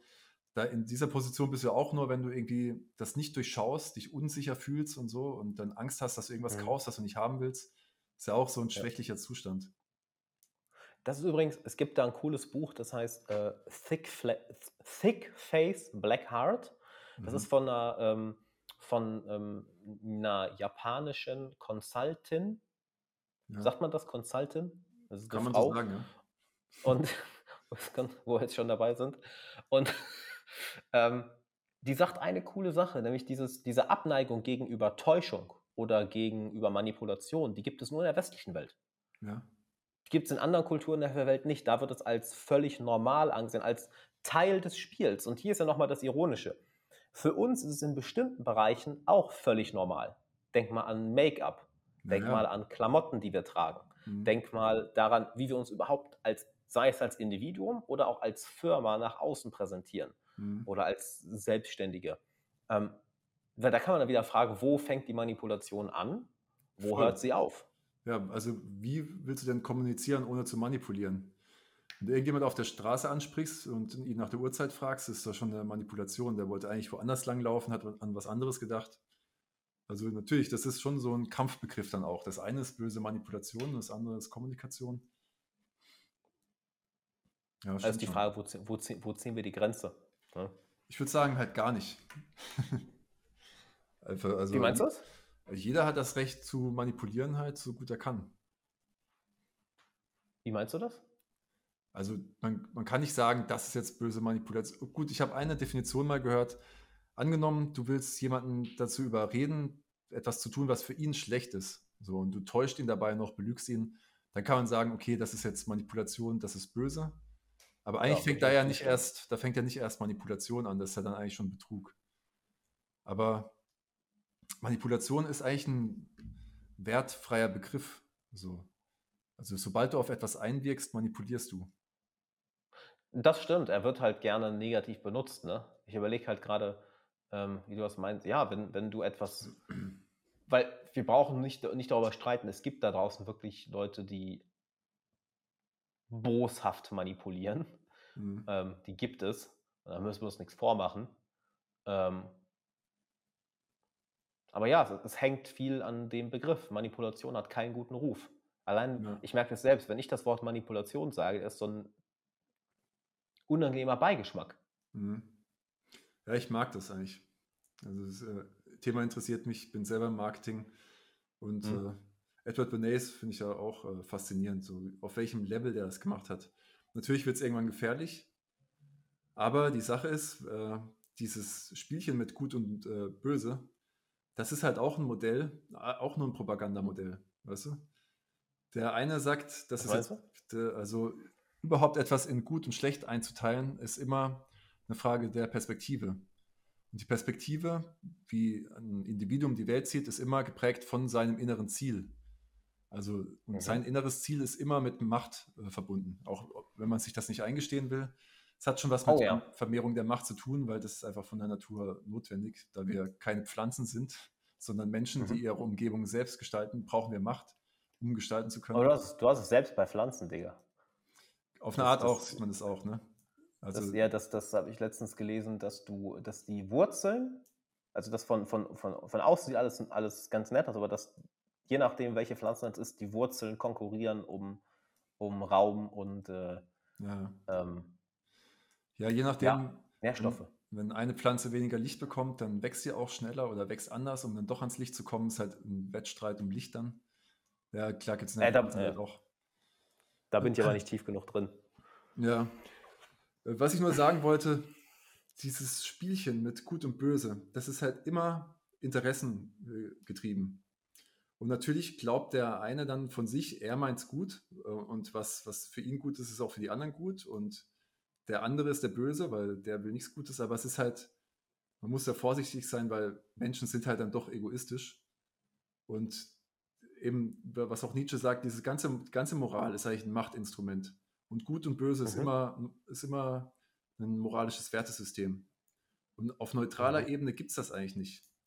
Aber wenn man sich das so auf neutraler Ebene anschaut, also wie die Natur das vorgibt, wenn der Mensch jetzt nicht so seine Meinung drüber stülpt, dann wird es auch mhm. relativ unangenehm, weil dann ist so halt das Evolutionsprinzip, äh, so, Survival of the Fittest, äh, spielt da stark mit rein. Auch nicht in Reinform, weil, wie du auch schon gesagt hast, wenn es den Leuten um mich, um mich, um mich rum gut geht, geht es mir auch besser. Also ganz so mhm. brutal wird es dann nicht, aber Kommunikation an sich ist halt eigentlich nur Manipulation und auch viel Macht getrieben. Das mit dem, ähm,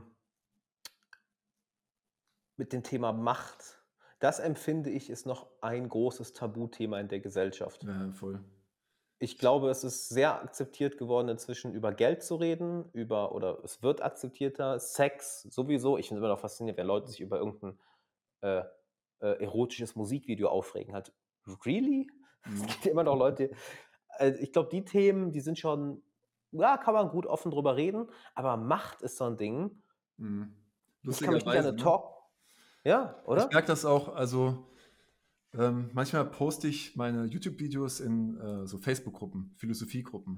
Es gibt so eine große Philosophiegruppe und ich äh, poste dann das ganze Skript dazu, also äh, liefere da Aha. richtig was. Und wenn es da um Macht geht, bei Nietzsche geht es viel um Macht, ich merke das gar nicht mehr und dann merke ich, wie getriggert die Leute wieder sind und die haben so einen schlechten Bezug zu Macht und auch ein falschen, falschen, falsches Verständnis von dem Begriff. Und das ist wieder so interessant, weil genau wenn ja. man, wenn man auch Alfred Adler, das ist so ein Psychotherapeut, den ich großartig finde, der sehr gut darüber schreibt, mhm.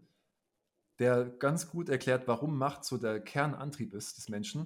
Und dann ist genau dieses Thema ist so schambehaftet und so im moralischen Wertesystem als böse angesehen, wie verstümmelst du denn die Menschen damit, weißt du? Da, für mich kommt auch Voll. da viel dieser Pessimismus her, die Depression und so, die Ängstlichkeit. Voll. Alles, was dein Instinkt dir vorgibt, ist, ist moralisch böse. Du kannst ja nur verwirrt Ja. sein und du musst die ganze Zeit schauspielern und du bist irgendwie nicht richtig so, wie du bist und du misstraust selbst deinem Instinkt und so. Voll. Ey, weißt du, wer, wer dir, glaube ich, voll gefallen würde? Ähm, kennst du Brad Blanton? Der hat das Nee. Buch Radikal Ehrlich geschrieben. Ich glaube, das wird dir hart gefallen. Das ist äh, auch, auch ein sehr bekannter Psychotherapeut und der hat halt halt in seinen ersten, auf den ersten Seiten des Buches schreibt er, dass einer der Hauptgründe für Angststörungen, für Depression, für niedriges Selbstwertgefühl der Moralismus ist Ja, sagt Nietzsche auch. dass, dass, dass dir beim Aufwachsen so viel vorgeschrieben wird, das ist gut, das ist böse, das ist richtig, das ist falsch und dass dadurch das Individuum völlig verstümmelt wird Ja. und weil wir, weil hier ist das Krasse, du sagst gerade, wir alle Äh, Ton ist gerade ab, äh, ist gerade weg.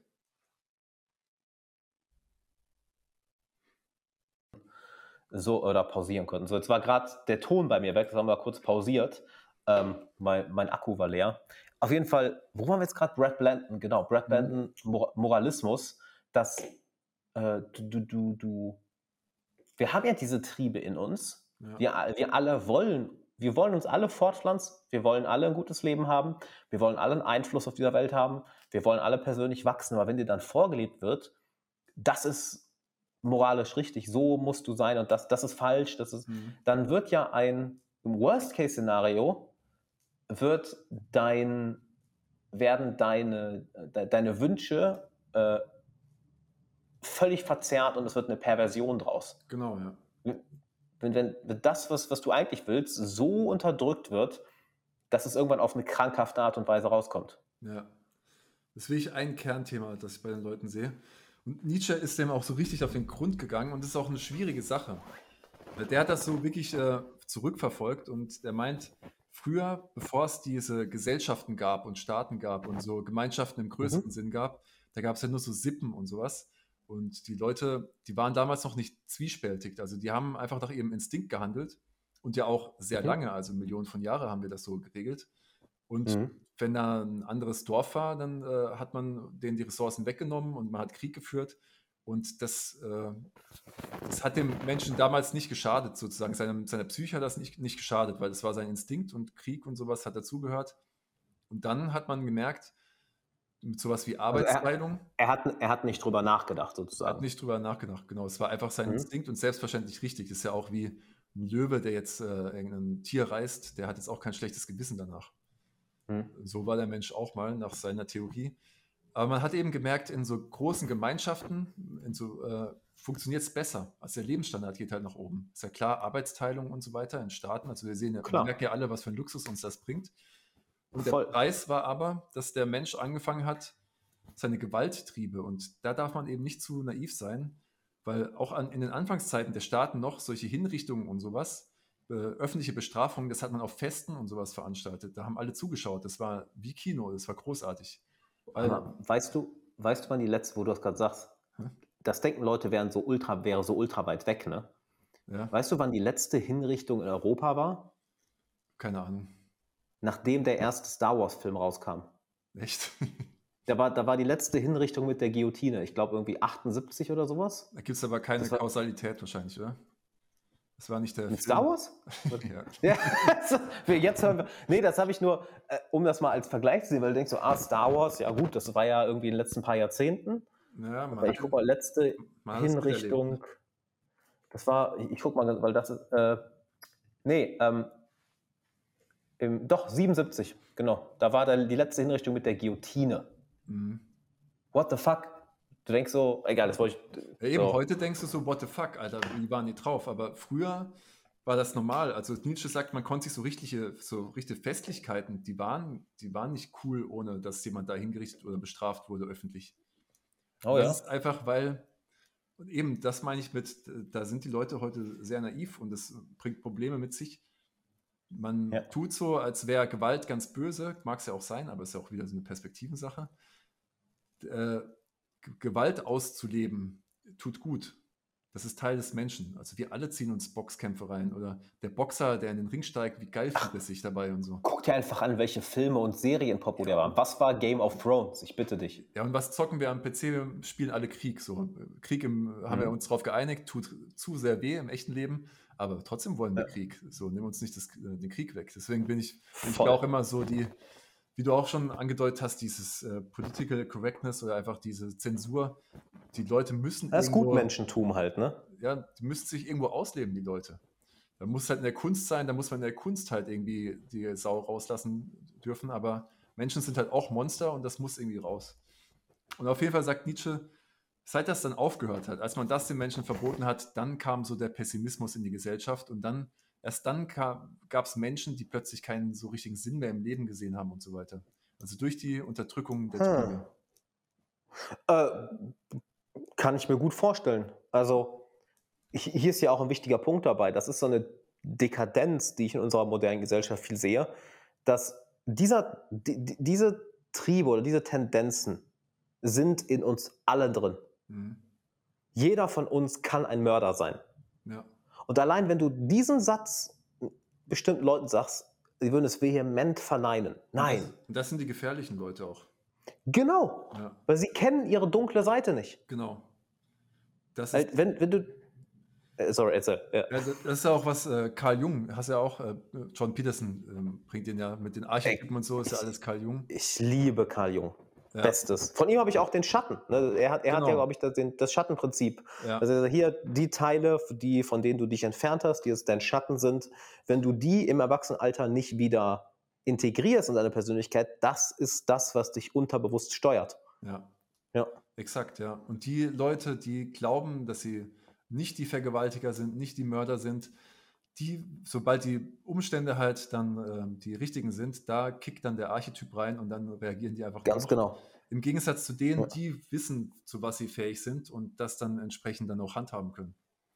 Voll. Und das lobe ich mir so an, an Kampfsportarten. Wenn du dir asiatische Kampfsportarten anschaust, das ist Teil von dem, was du darin lernst. Du, du, du gehst ja nicht in eine Judo-Schule oder eine Karate-Schule, um zu lernen, wie du jetzt jemand, also natürlich lernst du, wie du jemanden auseinander nimmst, aber was ist das Erste, was sie dir abtrainieren? Genau das. Ja. Oder sie, sie, sie, sie, sie schulen dich in der Weisheit, diese Tendenz, diese Seiten von dir zu, zu ähm, ich will nicht sagen zu kontrollieren, sondern sie zu bändigen. Das ist, glaube ich, ein schöneres mhm. Wort. Kontrollieren ist so zwanghaft, du, du bändigst sie. Und ich glaube, das ist auch ein Ding, äh, da hat, ähm, wie heißt das, das, das Buch heißt Männlichkeit leben von, ähm, ah, ich habe seinen Namen vergessen, äh, Björn Thorsten Leimbach, genau. Er erwähnt das als ein großes Problem der, der, des modernen Mannes, dass wir nicht lernen, mit unserer Aggression umzugehen und dass dadurch ähm, entweder sie so unterdrückt wird und dann so diesen typischen Nice Guy hast, oder dass sie in, in den Situationen rauskommt, genau was du eben meintest, und dann wie ein Dämon fast schon den, mhm. denjenigen übernimmt und dann ist er weg, dann ist nur noch die Aggression da und die äußert sich dann durch familiäre Gewalt, durch Prügeleien, durch Straftaten, weil diese Aggression ist in uns allen drin und wenn wir die nicht anerkennen und nicht lernen, damit umzugehen, dann kommt die bei manchen Leuten mehr, bei manchen weniger einfach raus irgendwann. Mhm. So, und auf einmal hast du eine Prügelei und so, da ist jetzt jemand schwer verletzt worden und there you go. Hast, ja. eine, hast eine Strafe, hast eine Haft, Haftstrafe am, am Hals. Oder du hast einen Streit mit deiner Partnerin mhm. oder mit deinem Partner und das Ganze eskaliert und auf einmal kommt eine Seite von dir raus, die völlig unvorstellbar ist. Das hat auch, um dann nochmal einen draufzusetzen, das finde ich auch so faszinierend. Ich glaube, das habe ich von Gabor Mate gelernt oder von John Peterson, als er, er hat über posttraumatische Belastungsstörungen geredet.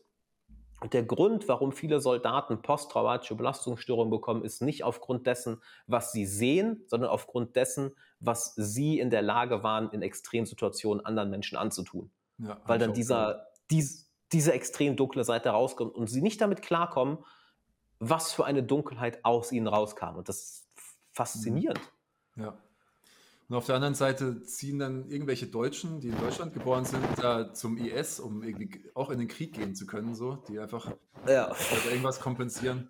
Aber auch zu diesem Thema ja. Kampfsport musste ich ans Nachtleben denken, weil du kennst doch diese Türstehertypen, die so richtige Kanten sind, wo du merkst, da steckt mhm. richtig was dahinter die ticken ja nicht aus und verprügeln plötzlich Leute. Also klar gibt es auch solche, aber in der Regel Mhm. ist der der Typ, den kannst du nicht so triggern und der, der verprügelt auch nicht einfach so jemanden.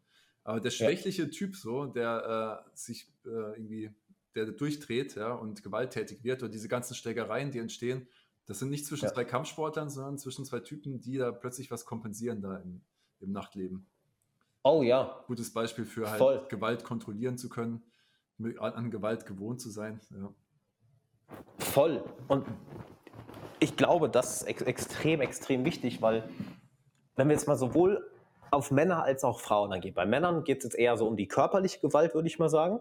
Mhm. Ähm, bei Frauen geht es eher darum, um das, um das Ziel erreichen. Ich hatte ein sehr cooles Interview mit der Ilan Stefani, die ist Ja. super cool.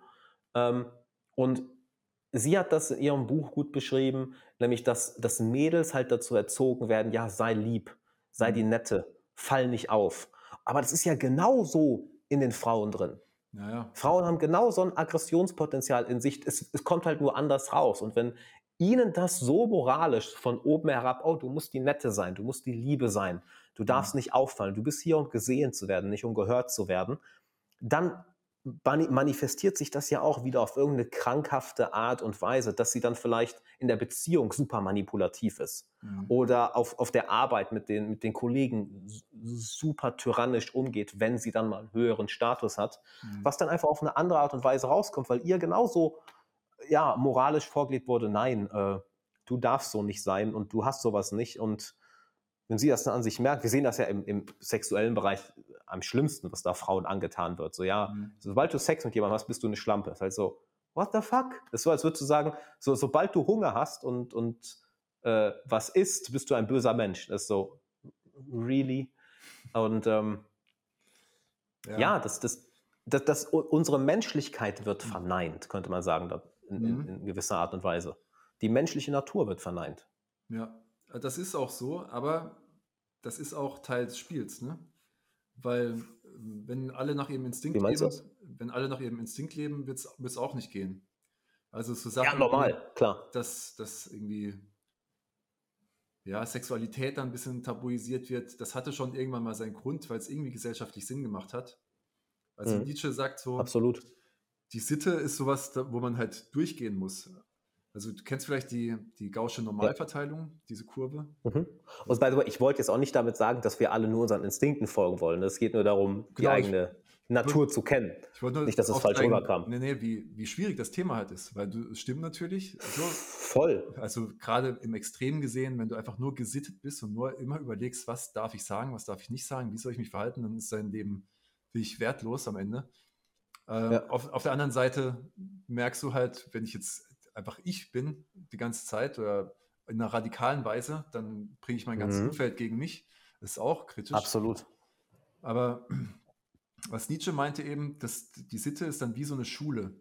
Also du kommst halt äh, Mhm. auf die Welt und bist nicht im Zwiespalt, du bist ein Kind, hast einen ganz normalen Trieb, du willst jetzt Essen haben, du willst, dass die Mama sich um Total. kümmert, dass du Wärme hast, was Ja. auch immer, alles selbstverständlich.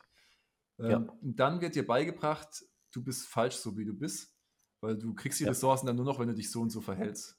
Und äh, Ja. dann fängt dieses Schauspiel an. Und er meint halt, das ist so wie eine Schule, durch die man durchgehen muss. Und am Ende sollst du wieder Kind werden. Und äh, also du sollst die Scham wieder ablegen. Aber Agree. Hm? der, der Unterschied ist natürlich, wenn du dieses Spiel mal durchgespielt hast. Also wenn du Ja. auch gesellschaftsfähig sein kannst. Und dann aber sagst, ey, Voll. ich gebe aber auch einen Fick auf die Regeln, wenn ich will. Und äh, ich lebe sowieso nach Ja. meinen Regeln. Und wenn ich mitspiele, dann weil ich will. Dann Ja. bist du so ein Mensch, der halt auch bessere Regeln aufstellen kann als die Norm. Also besser als Absolut. normal sein. Und auf der anderen Seite, also wenn man sich eben diese Gaußsche Normalverteilung anschauen würde, die ja so im Koordinatensystem so, ein, so links anfängt, unten sind wenige, dann geht die Kurve hoch, das sind dann die meisten, dann geht es rechts wieder runter, das sind wenige. Also wenige sehen Ja. extrem gut aus, die meisten sehen normal aus, wenige sehen extrem schlecht aus, wenige Ja. sind extrem arm, die meisten haben durchschnittlich viel, wenige sind extrem reich. Und rechts sind Ja. dann eben die Leute, die sich aus der, die nicht normal sind, also nicht der Sitte angehören, aber Mhm. die sich halt darüber hinaus entwickelt haben. Ist auch Mhm. lustig irgendwie. Man bringt den Leuten immer so bei, normal zu Hm. sein. So, verhalte dich Mhm. so und so, dann bist du ein guter Mensch, äh, dann hatte ich die Mhm. Mama lieb. Und irgendwann muss ja irgendjemand merken, hey, die Belohnung kommt gar nicht. Klar, ich habe nicht die Unannehmlichkeiten, weil ich nicht aus dem Wasser falle.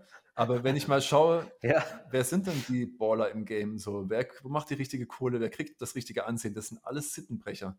Elon Musk Ja. ist nicht normal. Irgendwie die ganzen Stars, die Rapper, die sind überhaupt kein, nicht normal und so. Also alle Oh, erfolgreichen, was für ein schönes Wort, Sittenbrecher. genau, geil, sind, das ja. sind alles Sittenbrecher. Und wir haben aber auf der linken Seite der Gaußschen Normalverteilung auch die Sittenbrecher. Das sind halt die Assis. Aber Mhm. das ist halt das, wo Leute manchmal Nietzsche falsch verstehen, wo sie dann meinen, der will, dass die Leute Assis sind, einfach machen, was sie wollen oder einfach böse sind. Nee, die sollen besser sein, aber halt nicht mehr dieses Ja. Pseudospielchen mitspielen. Ja.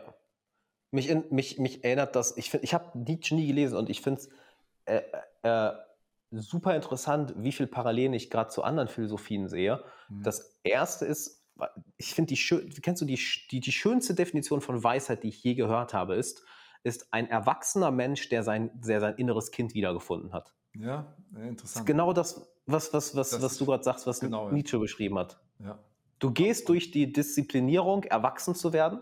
Und das wollen auch, kann ich mal auf einen coolen Punkt eingehen, was ich auch sehr, sehr viel in der heutigen Gesellschaft sehe, ähm, dass du gehst erst durch einen Zivilisierungsprozess, der unangenehm ist, der, der diszipliniert dich. Mhm. Ja, du, musst, du musst lernen, diszipliniert zu sein, dich an Regeln zu halten, ordentlich zu sein, strukturiert zu sein. Um es meinen Jordan Peterson auszudrücken, clean your fucking room. Ja, räum, räum, räum erstmal deinen eigenen Mist, Mist auf. Aber dann, wenn du das einmal gemacht hast, kannst, dann kannst du erst die Regeln wieder brechen. Mhm. Ich erinnere mich jetzt dran, lernen, nehmen wir an, du lernst ein Instrument spielen. Du musst erstmal alle Regeln der Musik lernen und sobald du das kannst, kannst du, kannst du anfangen, alle Regeln zu brechen. Hör dir Jazz an. Ein Ja, guter. Jazzmusiker spielt Noten, die von der Theorie her falsch sind. Also die wirklich falsch sind, die aber er ist so gut darin, dass er sie gut klingen lässt. Und ähm, mir kommt da in den Sinn, das nennt sich Spiritual Bypassing. Ähm, das ist, siehst du ganz viel in, das hat mich übrigens lange von Spiritualität ferngehalten, auch von Meditation ferngehalten, weil ich dachte, die wären alle verrückt, die wären alle, Mhm. die haben ja, kriegen ja alle ihr Leben nicht auf die Reihe. Naja, was ist denn wahre Spiritualität? Es ist, dass du genau durch diesen Weg gehst. Mhm. Es ist leicht präsent zu sein, wenn du im ruhigen Zimmer allein zu Hause sitzt. Sei mal präsent, wenn du gerade Streit mit deinem Mann oder deiner Frau hast, wenn es auf der Arbeit, wenn es auf der Arbeit anstrengend ist, wenn die Kinder schreien, wenn du wenig Zeit hast, da zu lernen, präsent zu sein und da zu lernen, über dich hinauszuwachsen, bringt dich früher oder später ja an einen Punkt von enormer Weisheit. Mhm. Aber was viele ja machen wollen, ist dieses Bypassing, von wegen, oh, ich gehe jetzt nicht durch die Herausforderungen des Lebens, ich gehe, mache jetzt einfach den Sprung zu der spirituellen Erleuchtung. Ja. Und das ist, das, das sehe ich gerade sehr wieder mit dem, dass in, bei Nietzsche viele das falsch verstehen, von wegen, Mhm. Leute wollen, sollen einfach nur ihren Instinkten und Trieben folgen. Ja, ja. Das ist dieses Bypassing, nicht durch diesen Weg gehen. Dieses Fluchtding. Ja, Genau. Nietzsche war da ziemlich radikal. Ich würde ihm da auch nicht voll recht geben, aber der hat, der war gegen alles, was so spirituell war und sowas. Der hat das alles als, Really? als Flucht abgetan, ja.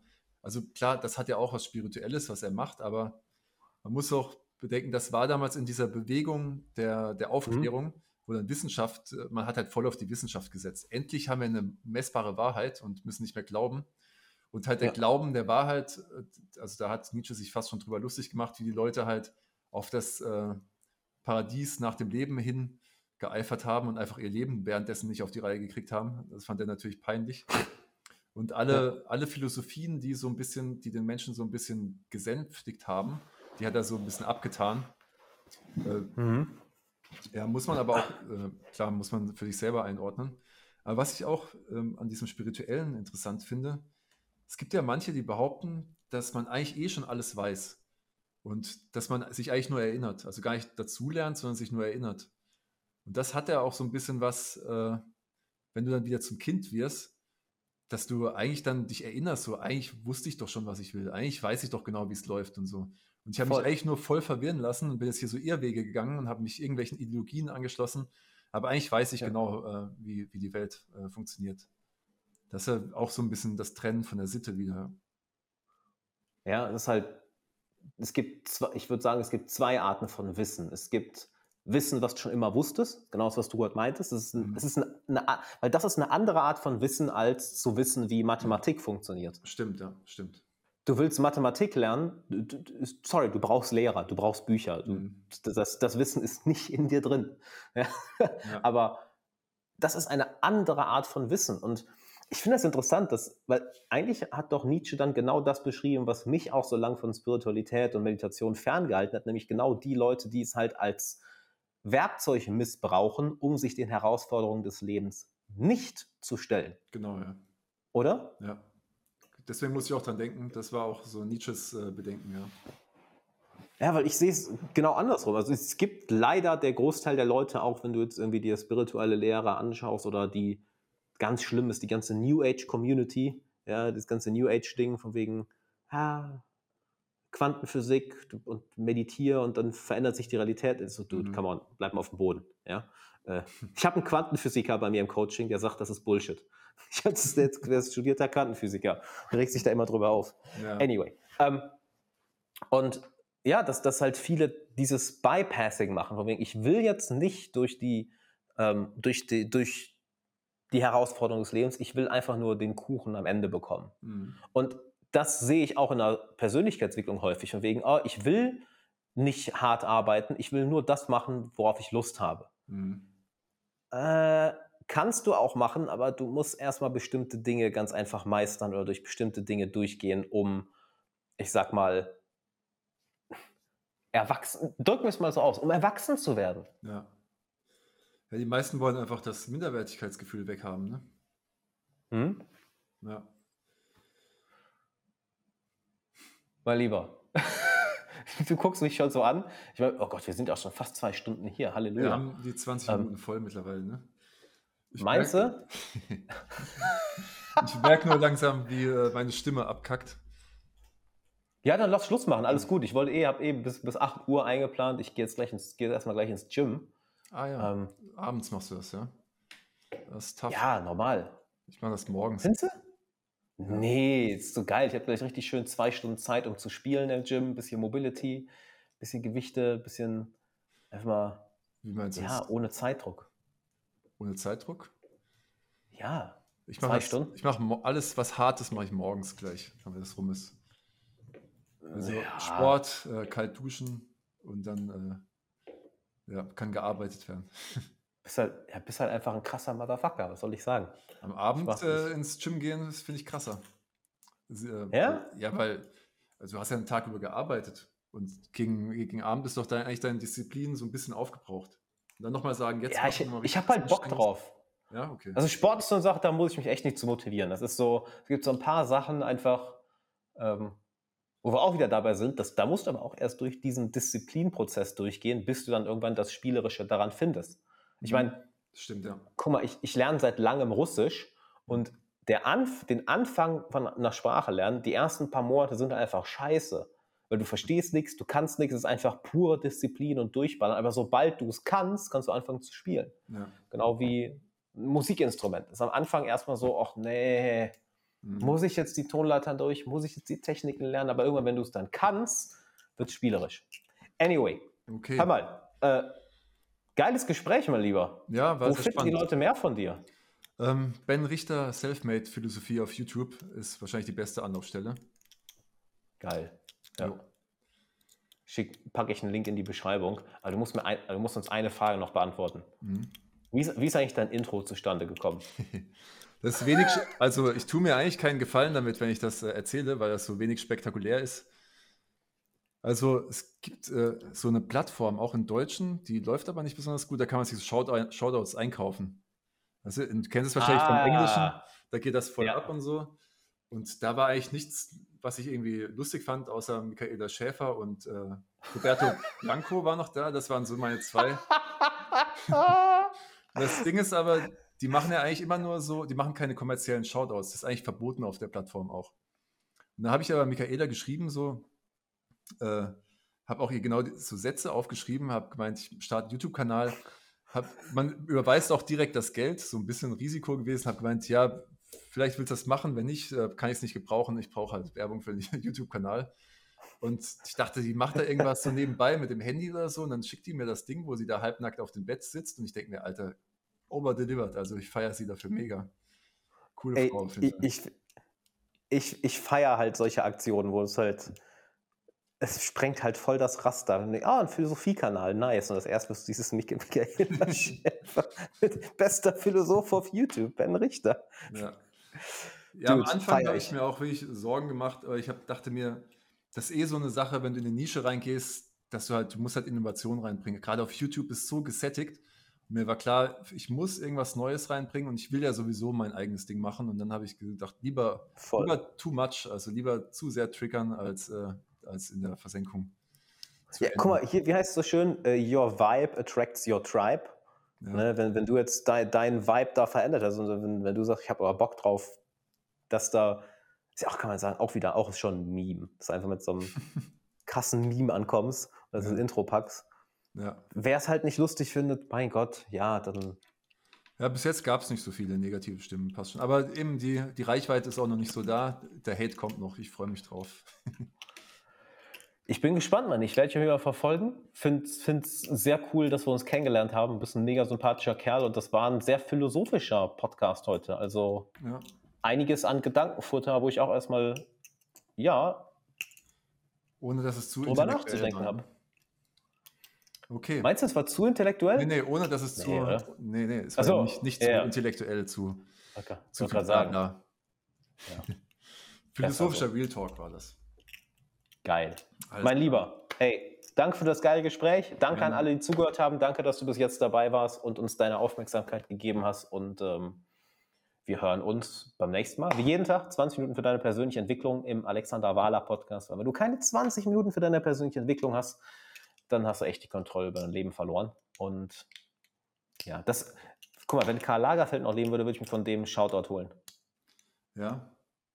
Warum er hat ja, er hat ja gesagt, na, von ihm kommt da das Zitat. Wer, wer, wer mit Trainingshose rausgeht, hat die Kontrolle über sein Leben verloren. Stimmt, ich als Jogginghosenträger kenne das äh, Zitat, ja. Ich finde, das ist das geilste Zitat ever. Wer in Trainingshose rausgeht, hat die Kontrolle über sein Leben verloren. Ah, ja, mein Lieber. Geiler Podcast. Cool. Ja. Dann würde ich sagen, bis zum nächsten Mal. Alles klar, macht's gut.